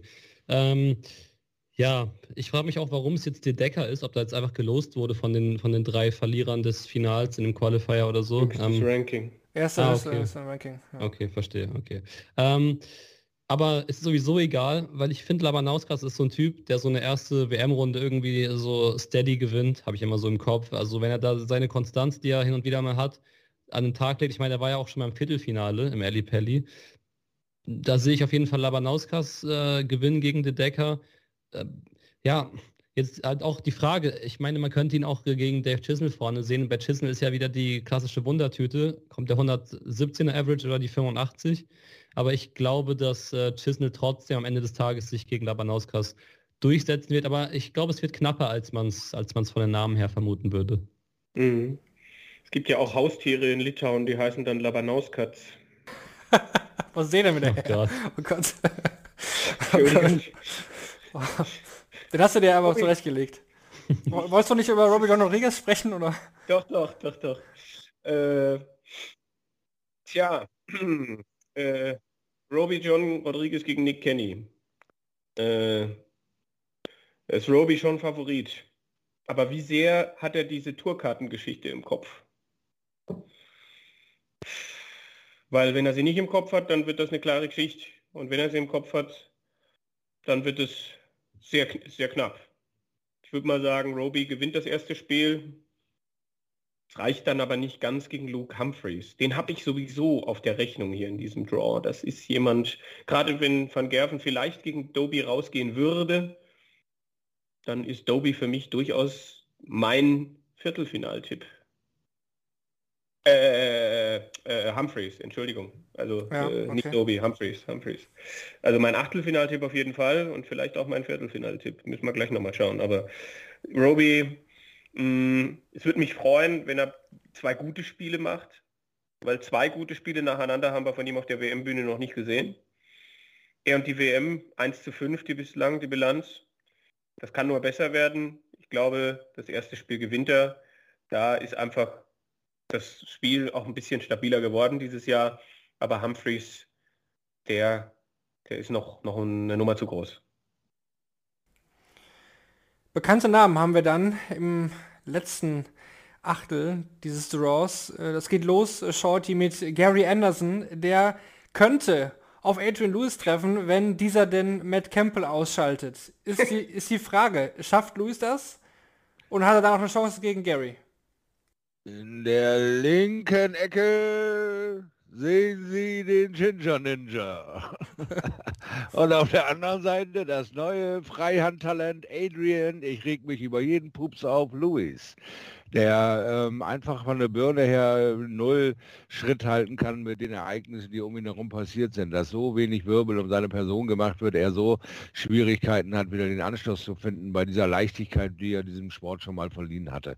Es ist einfach eine Oberkatastrophe in seiner Birne los. Der ist äh, komplett von sich losgelöst und so ein Matt Campbell ist äh, mir das zum Beispiel schuldig, äh, das, was ich alles über ihn gelesen habe, mal zu zeigen. Ich habe ihn zum Beispiel noch nie auf einer Bühne gut spielen sehen, auch nicht beim World Cup, äh, irgendwas. Äh, also von daher wäre es cool, äh, wenn wir so ein bisschen auf Nostalgie abfahren und sagen Anderson gegen Lewis, aber es könnte eigentlich auch ein Matt Campbell werden, weil ich weiß nicht, Lewis hat ähm, äh, in der Hinsicht gewonnen an Rückenwind, weil, wir habt es vorhin angesprochen, äh, obwohl äh, Ende, äh, Bright das Turnier am Ende gewinnt, aber nicht mal ein Interview, ein Siegerinterview führen konnte, weil die Base doch auch von Lewis stark war und das pfeifend dann eben kommentiert hatte, wie dieses Turnier zu Ende ging. Und das gab es halt auch noch nicht bei dem Mr. Happy Face, dass er mal Gegenwind vom Publikum kriegt. Also äh, spannende Nummer, äh, wie Lewis da rauskommt, aber sagen wir am Ende vom Lied ähm, wird äh, Gary Anderson das doch, denke ich, regeln, weil der einfach ähm, Bock hat, äh, allen so mal den Stinkefinger zu zeigen. Also ich glaube, dass äh, dieses Spiel äh, oder dieses Ding dann Gary Anderson beherrschen wird.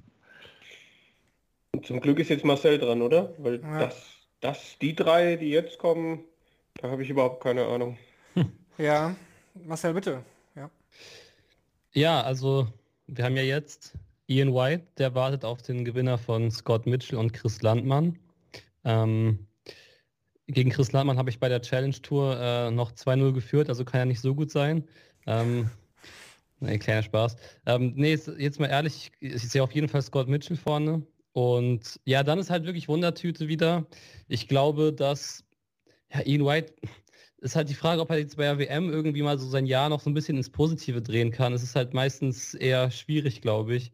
Ich glaube, es ist eh egal, wer dann von den beiden gewinnt, weil dann in der nächsten Runde gegen Lewis oder Anderson meiner Meinung nach sowieso Schluss ist. Ich habe aber Ian White einfach mal aufgeschrieben.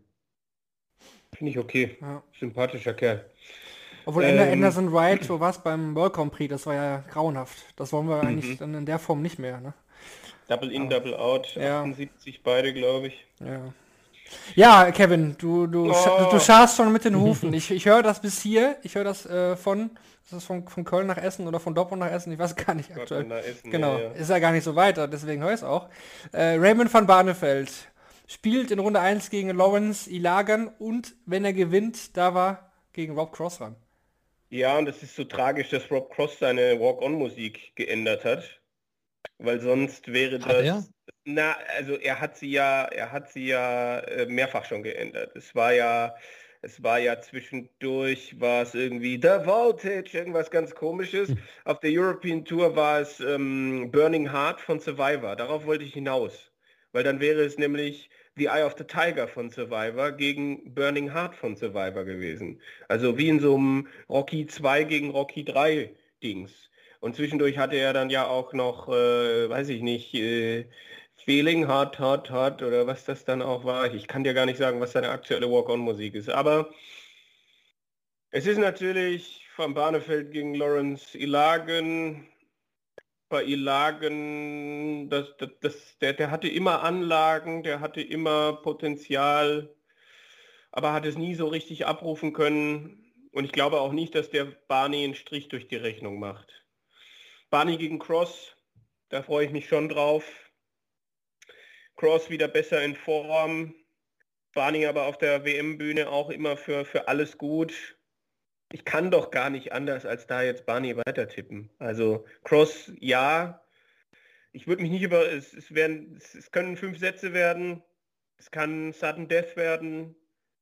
Rob Cross kann da durchgehen und kann dann den Rückenwind, den Rückenwind haben, den er braucht, um, um ins WM-Viertelfinale vielleicht sogar zu marschieren. Aber ja, das Herz ist natürlich bei Van Barneveld.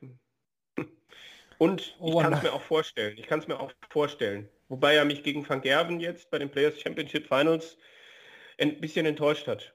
Weil ich glaube, da hätte, hätte wäre mehr drin gewesen. Gut, gut, dann haben wir noch ein letztes Spiel. Das äh, gebe ich dann wieder nach, äh, in den Norden nach Bremen, nach Shorty. Na, zu Shorty, zu Ali, nach Ali, bei Ali.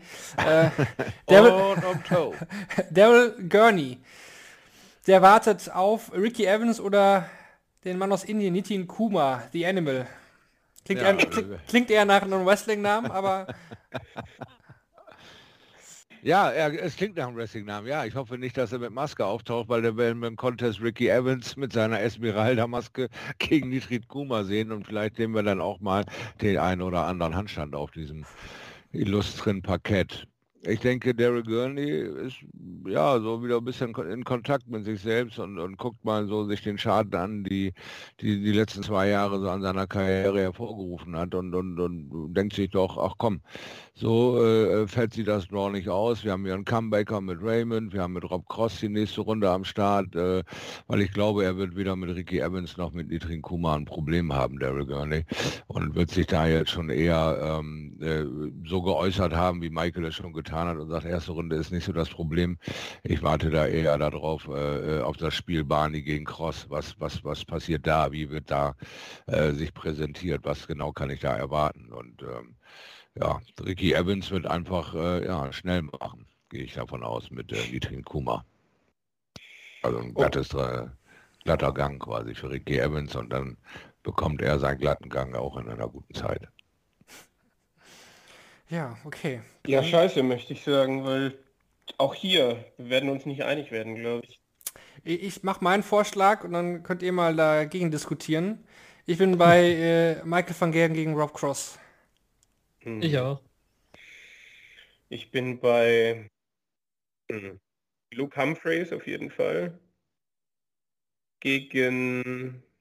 Also Humphreys haut MVG raus, sagst du? Nee, ich dachte Dobie haut MVP. Ja, okay, gut, stimmt. Die Option gibt es ja auch noch. Oder John Norman Jr. haut MVG raus. Ja, und springt dann... Mit einem dreifachen Auf seine Glatze. Publikum. kann danach nicht mehr antreten wegen dem dreifachen Rückwärts. Also. Mensch, wir machen hier schon Stories vorformuliert für die Bild. Das ist ja fantastisch. Äh, wo ist die Provision? Ähm, ähm, ähm, ähm tja, Gary Anderson sage ich. Gary Anderson gegen Luke Humphreys, weil ich halt nicht glaube, dass Barney vier gute Matches nacheinander spielt. Und das würde er aber brauchen gegen spätestens gegen Cross, gegen Gurney und dann wahrscheinlich auch gegen Gary Anderson. Mhm.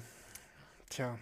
Was, was notiere ich denn dann jetzt? Könntest, könntest du mit leben, Kevin, wenn wir doch Van Gerven da oben irgendwie aufschreiben oder wärst du dich... Van Gerven gegen Cross kann ich, kann ich schon damit, ist okay. Also mhm. für mich auch absolut in, in, der, in der Schublade, ja.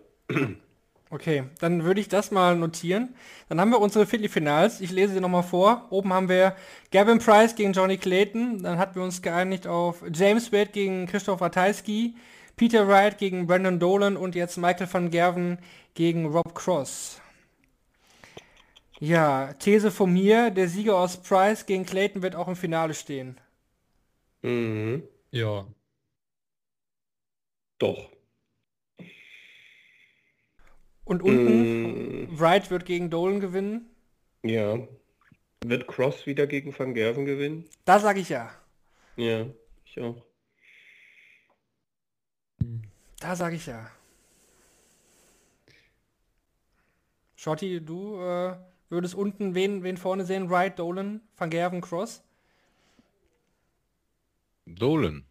Oh. Ganz, ganz, du tippst. Ga, ga, ga, ganz ja, trocken, nun. ganz trocken. Also wer Dolan im, im Finale, würdest du sagen?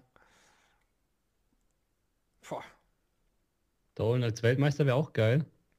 Und dann hört er auf wahrscheinlich. Dann hebt History, er, dann, History dann Maker, weiß. Dann hebt der Helikopter aber wirklich ab.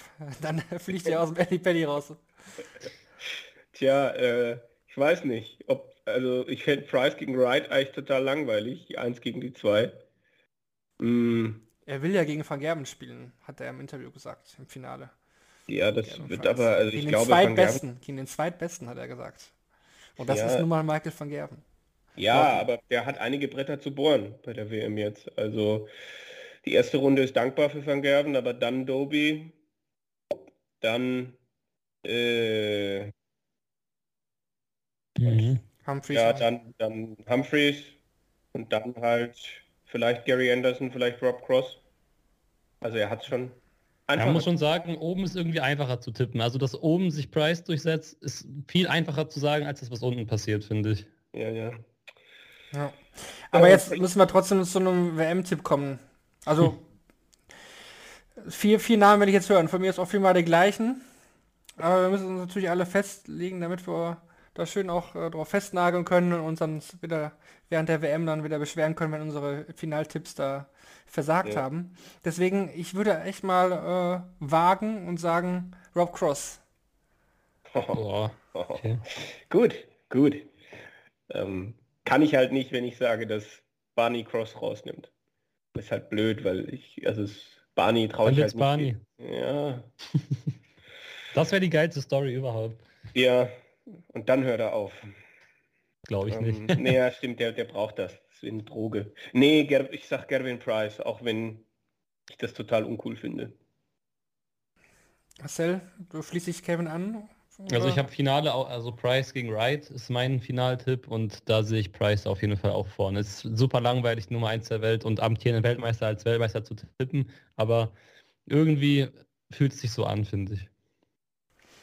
Und Shorty noch, dein WM-Tipp, dein Siegertipp. Also für mich ist es Johnny Clayton, der wird das regeln, der wird das ja. Ding gewinnen. Finde ich auch nachvollziehbar. Auch eine, auch eine coole Story. Johnny Clayton. Was für ein Jahr. Endlich mal den, den größten Fisch dann auch noch am Preisgeld eingefahren, was dann auch fürs Ranking zählt. Mhm. Ja, ja. Tippen wir jetzt noch die Premier League. Machen wir noch schnell. Ich würde erst sogar kurz die äh, Trivia vor, vorziehen, damit wir die WM so ein bisschen abgerundet haben. Mhm. Ähm, vielleicht habt ihr das schon gelesen, das sind gar nicht so äh, krasse Facts, die jetzt, äh, was die Trivia angeht. Und zwar wäre da die Frage, wie viele oder wie viele verschiedene Länder werden bei der WM vertreten sein? 31. Genau, okay, das ist, äh, das ist richtig. ich halte mich zurück jetzt bei der nächsten. Vorher, vorher, waren, vorher waren es 29. Ähm, genau, zwei, zwei mehr ähm, als bei, Bei letzten Maximum. Okay, dann habe ich die nächste Frage, Kevin. Ne? Äh, diesmal frage ich einfach direkt, Marcel, was glaubst du? Wie viele Debütanten gibt es bei dieser WM? Boah, Debütanten. Ich gucke jetzt nicht zu lange hin, damit es nicht so lange herauszöger hier. Ich sage, es gibt sieben.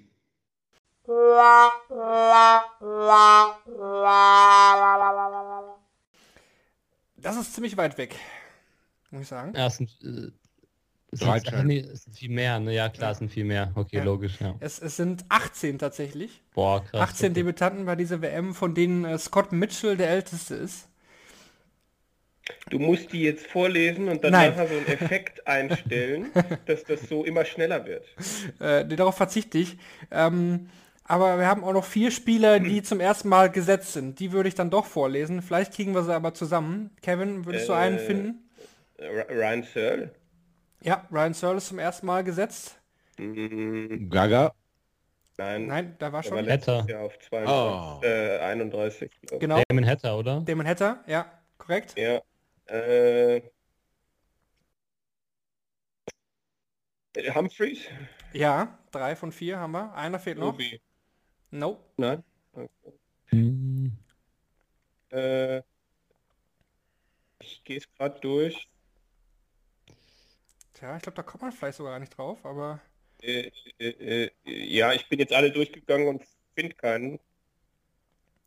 Ich bin auch noch gerade dabei. Moment, ich will es auch versuchen. ja, Ähm, ja. ja. Die, die Sanduhr tickt. Van Gerven, nicht Spaß. Ähm, Äh, äh, der, Devin war letztes Jahr gesetzt, Devin Peterson. Glaube ich. Ja, Mhm. der ist es auch nicht. boah, es ist echt.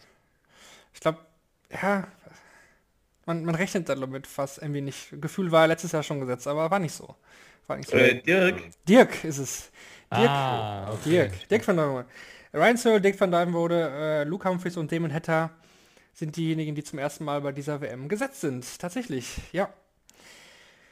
Ja, ein bisschen WM-Trivia haben wir wieder betrieben. Mal gucken, ob wir das auch während den täglichen Aufnahmen dann während der WM immer wieder mit reinnehmen.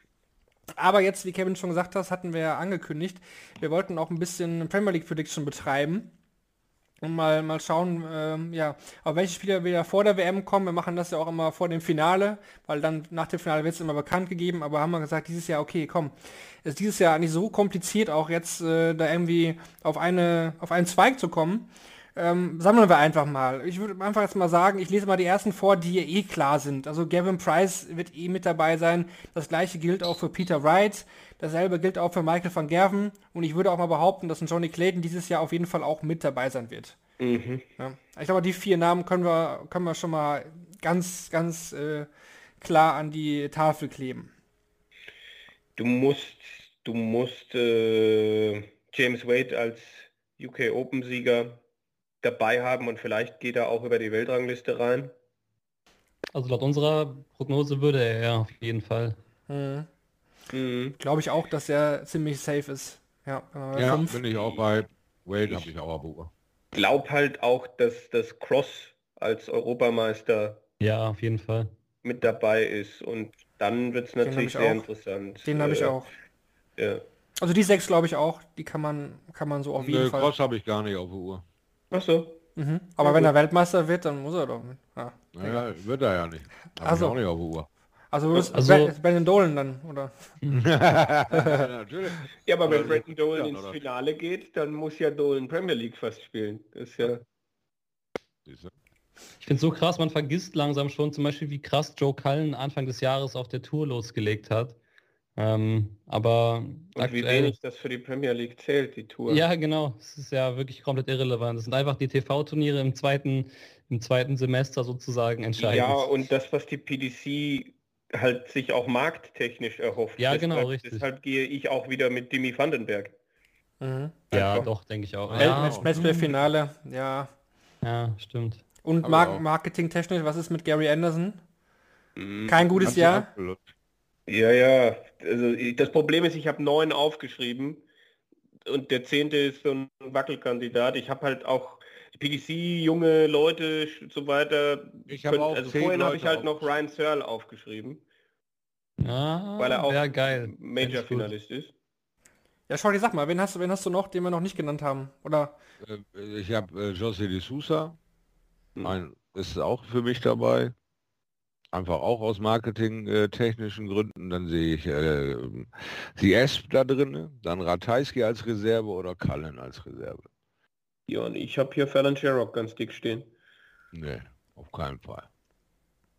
Da Ich- würde ich mit dir sogar um Geld wetten. Glaube, Ja, zwei. WM-Siege müsste sie holen, dafür, dass sie dabei wäre. Zwei? Ich glaube, Ja. ich glaube drei. Aha, okay. Ich glaube, also wenn sie Price schlägt, dann wird sie definitiv, also sollte das wirklich dazu kommen, Ja, Price, okay, Price. Sherrock, dann ist es ganz safe, dann hat sie auch die Tourkarte, dann brauchen wir Da wird sie ja auch Weltmeister nach unserer Prognose. ja, also. stimmt. Finale gegen Ähm. Brandon Dolan. Also wir haben dieses Jahr halt nicht so viele, die wirklich äh, Stand-out sind. Also finde ich jetzt, weil, weil De Souza spielt halt, äh, ja kann man natürlich sagen, Portugal und so.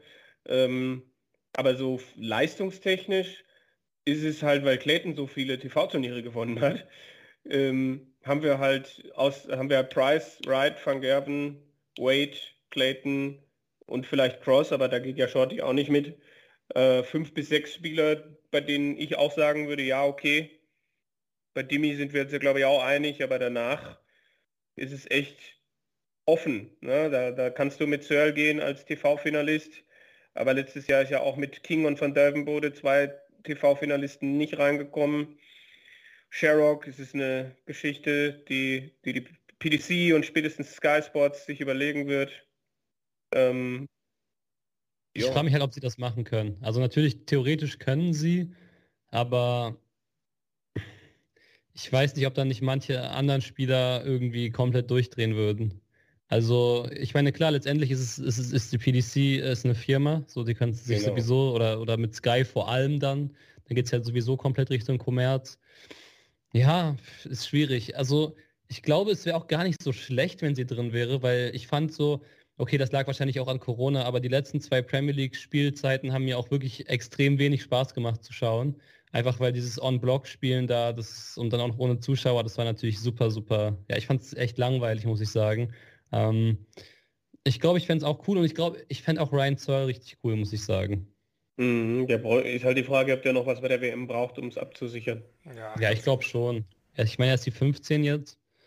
Kann auch sein, dass die da so ein bisschen noch drauf schielen, so mit einem Auge. Mhm. Ich meine, das Sousa hat natürlich nichts zu verteidigen von vor zwei Jahren und wäre, glaube ich, im aktuellen Ranking mit allen Preisgeldern rausgerechnet die 5. Kann man sich dann natürlich schon fragen, selbst wenn er nicht so viel reist bei der, P bei der WM, ob die PDC die 5 zu Hause lässt? Hm. Michael Smith, Hm. kein Thema. Für mich nicht, es sei denn, er spielt eine gute WM. Ja, das ist so ein Kandidat, der so die WM gut spielen muss. Für mich ist auch Esmil absolut kein Kandidat Ja. aktuell. Weil er ja auch gegen Dolan rausgeht. Stimmt. Wahrscheinlich ist die WM einfach so wichtig wie lange nicht für die Premier League. Ja. Aber wir hatten, glaube ich, selten mal so einen Fall wie dieses Jahr, dass äh, wir da irgendwie uns schwer tun, da ab Nummer 7 oder 8 schon weiterzumachen. ja. Okay, wir werden Spannend. wir werden das nochmal vor dem Finale auf jeden Fall neu auflegen. Mhm. So, Ja. haben wir noch was? Wir haben noch was und zwar jetzt nicht mehr zur WM direkt, sondern eher was äh, den Podcast betrifft. Und zwar haben wir eine neue Kategorie für euch. Und zwar lautet die Kategorie Useful Stats presented by Darts Oracle. Denn wir von Daten.de arbeiten seit dieser Woche offiziell mit äh, Darts Oracle zusammen. Und das bedeutet für euch, dass ihr auch bei Shortleg mit den äh, neuesten Stats rund um den Dartsport äh, versorgt wird. Wir werden während der WM immer wieder in den Ausgaben eine kurze Kategorie hier einschmeißen, die eben heißt Useful, Stats und werden euch da ein paar Stats zu den Spielen des Tages liefern. Und heute geht es natürlich dann auch hier um die PDC WM und da habe ich drei Stats für euch von Darts Oracle, ja, die ich euch jetzt einfach mal vorlese und die noch mal ein bisschen einstimmen sollen auf die WM 2022. Der erste Fakt lautet, äh, in neun der letzten elf Weltmeisterschaften haben entweder Gary Anderson oder Michael Vergerben, beziehungsweise beide, das Endspiel erreicht. Also nur in zwei der Finals war keiner von beiden im Endspiel. Dann wäre Peter Wright der vierte Spieler nach Phil Taylor, Michael Vergerven und Gary Anderson, der nach den Players Championship Finals auch direkt die WM gewinnt. Und in den letzten zehn Jahren ist Adrian Lewis der einzige Spieler, der Weltmeister wurde, ohne dass er im Jahr zuvor in einem Major-Finale stand. Das die Facts des Tages, präsentiert bei Darts Oracle. Spannend, spannend. Spannende Facts, die wir auch während der ganzen WM von unseren Kollegen von Darts Oracle für den Podcast, für die News äh, vor daten.de ja, gestellt bekommen, die wir hier dann euch gerne präsentieren. Ja, ich denke, wir sind jetzt doch, wir gehen Richtung zwei Stunden, ein bisschen weniger. Aber es ist bei der WM-Vorschau immer so. Da muss man einfach sich die Zeit nehmen und auf die einzelnen Spiele eingehen. Ich denke, das haben wir heute ordentlich gemacht. Was erwartet euch während des ganzen, äh, ja, während des ganzen WM-Geschehens? Wir werden wieder von Shortleg jeden Tag eine Folge produzieren. Wir werden wieder verschiedene Gäste mit dabei haben aus äh, alten Folgen, die schon mal hier waren. Wir werden äh, ja auch alte Kollegen hier mit reinnehmen. Also da könnt ihr euch freuen. Wir werden immer nach dem letzten Spiel des Tages aufnehmen. Das heißt, in der Nacht dann die Folge für euch schon auflegen auf den verschiedenen Podcatchern. Das bedeutet, wenn ihr noch äh, vor Weihnachten jeden Tag arbeiten müsst, dann könnt ihr auf dem Weg zur Arbeit, auf dem Weg nach Hause, äh, in der Mittagspause oder auch, auch während der Arbeit, äh, je nachdem, ob euer Arbeitgeber damit d'accord ist, äh, euch äh, ja, den Podcast reinziehen. Wir werden das auch äh, weiterhin mit Umfragen machen. Auch zu, zu dieser Folge werden wir eine Umfrage mit anhängen bei Spotify. Da könnt ihr auch wieder abstimmen. Also da geht es natürlich darum, wer wird denn Weltmeister? Das wollen wir auch von unserer Community natürlich wissen. Was denkt ihr? Wer wird PDC-Weltmeister 2022? Ja, und natürlich haben wir dann auch wieder die alten Kategorien aus dem letzten Jahr mit dabei. Match of the Day, Player of the Day. Ich weiß, da freut sich Kevin schon wieder sehr drauf. ja, es ist, es ist, äh, wird Zeit natürlich, dass es losgeht. Ne? Einfach äh, so viele Geschichten, die dieses Turnier sch schreiben kann und dann eine, na, ein Spieler fällt raus und das ganze Draw kommt durcheinander und die Wettanbieter äh, werden unruhig. Also es ist einfach ein großartiges Turnier und jedes Mal denkt man, ah Mensch, ist schon wieder ein Jahr rum, aber man ist auch bereit. Also ich habe noch keine WM erlebt, bei der ich jetzt so gedacht habe, boah, weiß gar nicht, ob ich jetzt schon wieder Bock auf die WM habe. Doch, es, es, es, ist, es ist schon wieder einiges da, würde ich sagen. Genau, schaut auch auf äh, daten.de natürlich vorbei. Wir werden wie immer die ganzen Tage mit Spielberichten füllen. Auch jetzt schon eine Woche vor der WM. Der WM-Countdown läuft. Wir haben jeden deutschsprachigen Spieler nochmal unter die Lupe genommen, das äh, Jahr 2021 analysiert. Auch da mit äh, Spielstatistiken von Darts Oracle auch sehr interessant. Ähm, ja, und natürlich auch dieses Jahr neu die Top 10. Die haben wir dieses Jahr auch mal genauer unter die Lupe genommen. Wer war da eigentlich vorne von Statistiken? Was ist von den einzelnen Spielern äh, ja, zu erwarten? Und natürlich alles weitere, was, was Spielplan angeht, TV-Zeiten, nochmal die große Vorschau einen Tag vor Beginn, dann bis auch noch äh, eine Ausgabe zu den Teilnehmern geben, wo wir auch nochmal die Teilnehmer genauer vorstellen, auch mal die Unbekannten, die vielleicht noch nicht alle kennen. Ja, das erwartet euch bei daten.de. Wie gesagt, Shortleg dann jeden Tag ab Mittwoch dann geht es ja schon los, am 15. Mhm. Dezember. Dann wird euch äh, nachts, in der Nacht zum Donnerstag auch die, die erste Folge erwarten. Für heute sind wir hiermit durch. Die WM-Vorschau ist vorbei. Das heißt, so langsam kann es wirklich losgehen. Und natürlich erstmal großen Dank, Marcel, dass du dir hier die, die ganzen Minuten mit uns gegeben hast. Ja, hat Spaß gemacht. Danke für die Einladung. Ja, immer wieder gerne. Du bist ja ja, absoluter Darts-Fachmann, wie man auch hier jetzt heute wieder gehört hat. Und äh, ja, wenn du magst, natürlich gerne auch während der WM, wenn du sagst, okay, das war halt so geiles Spiel, ich muss mit irgendjemandem drüber reden, äh, komm gerne dazu. Wir sind äh, ja immer offen für deine äh, ja, Expertisen. Auf jeden Fall. Sehr gerne. Ja, das klingt doch gut. Shorty, ich weiß, äh, die ersten Tage kommentierst du ja bei der Sohn auch mit. Wie ist, ist mhm. da der, der Stand? Ja, vom 15. bis 17. bin ich dabei und dann gucke ich mir den Rest so ein bisschen von der Seitenlinie mit an und äh, äh gebe mich den anderen Co-Kommentatoren hin, bin gespannt drauf, aber habe auch äh, voll Bock auf diese WM, wird also glaube ich von Tag 1 an richtig knallen. Absolut. Dich werden wir ja auch dann das eine oder andere Mal hier dann im Podcast hören während der WM. Kevin, dich sowieso, ist ja auch klar. Ja, ähm, ja, definitiv. Und wollte ja, wollte ja eigentlich vor Ort sein, aber drei Tage isolieren ist halt nicht so knackig und deshalb äh, entspannt von zu Hause. So ist es. Und damit danke fürs Zuhören an alle. Ähm, verfolgt die WM, schaut die WM. Der, der Dart-Wahnsinn muss weitergehen in Deutschland. Wir, wir sehen es ja, die, die TV-Zahlen steigen immer noch bei uns auf, Daten.de, die Zugriffszahlen Jahr für Jahr werden immer mehr, auch hier beim Podcast. Deswegen, ja, setzt euch hin äh, auf die Couch, gemütlich und dann schauen wir zusammen die WM und werden die auch hier bei Shortleg begleiten. Bis dahin, alles Gute.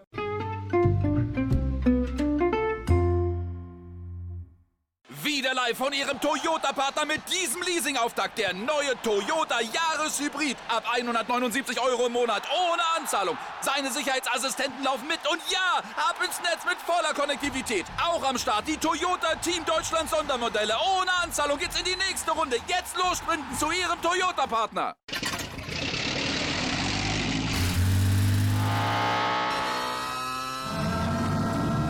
Von 0 auf 100.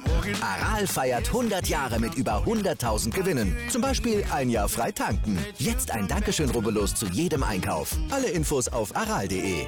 Aral, alles super. Ich habe mich natürlich schockverliebt, weil die war wirklich ganz, ganz klein. So begann die Mensch-Hund-Beziehung zwischen Christina und Tierschutzhund Frieda. Und wie es danach, nach dem ersten Moment der Verliebtheit, so weiterging und welche Klippen es danach zu umschiffen galt, das hört ihr in der neuen Ausgabe von Iswas Dog, dem Podcast für harmonische Mensch-Hund-Beziehungen. Iswas Dog? Mit Malte Asmus.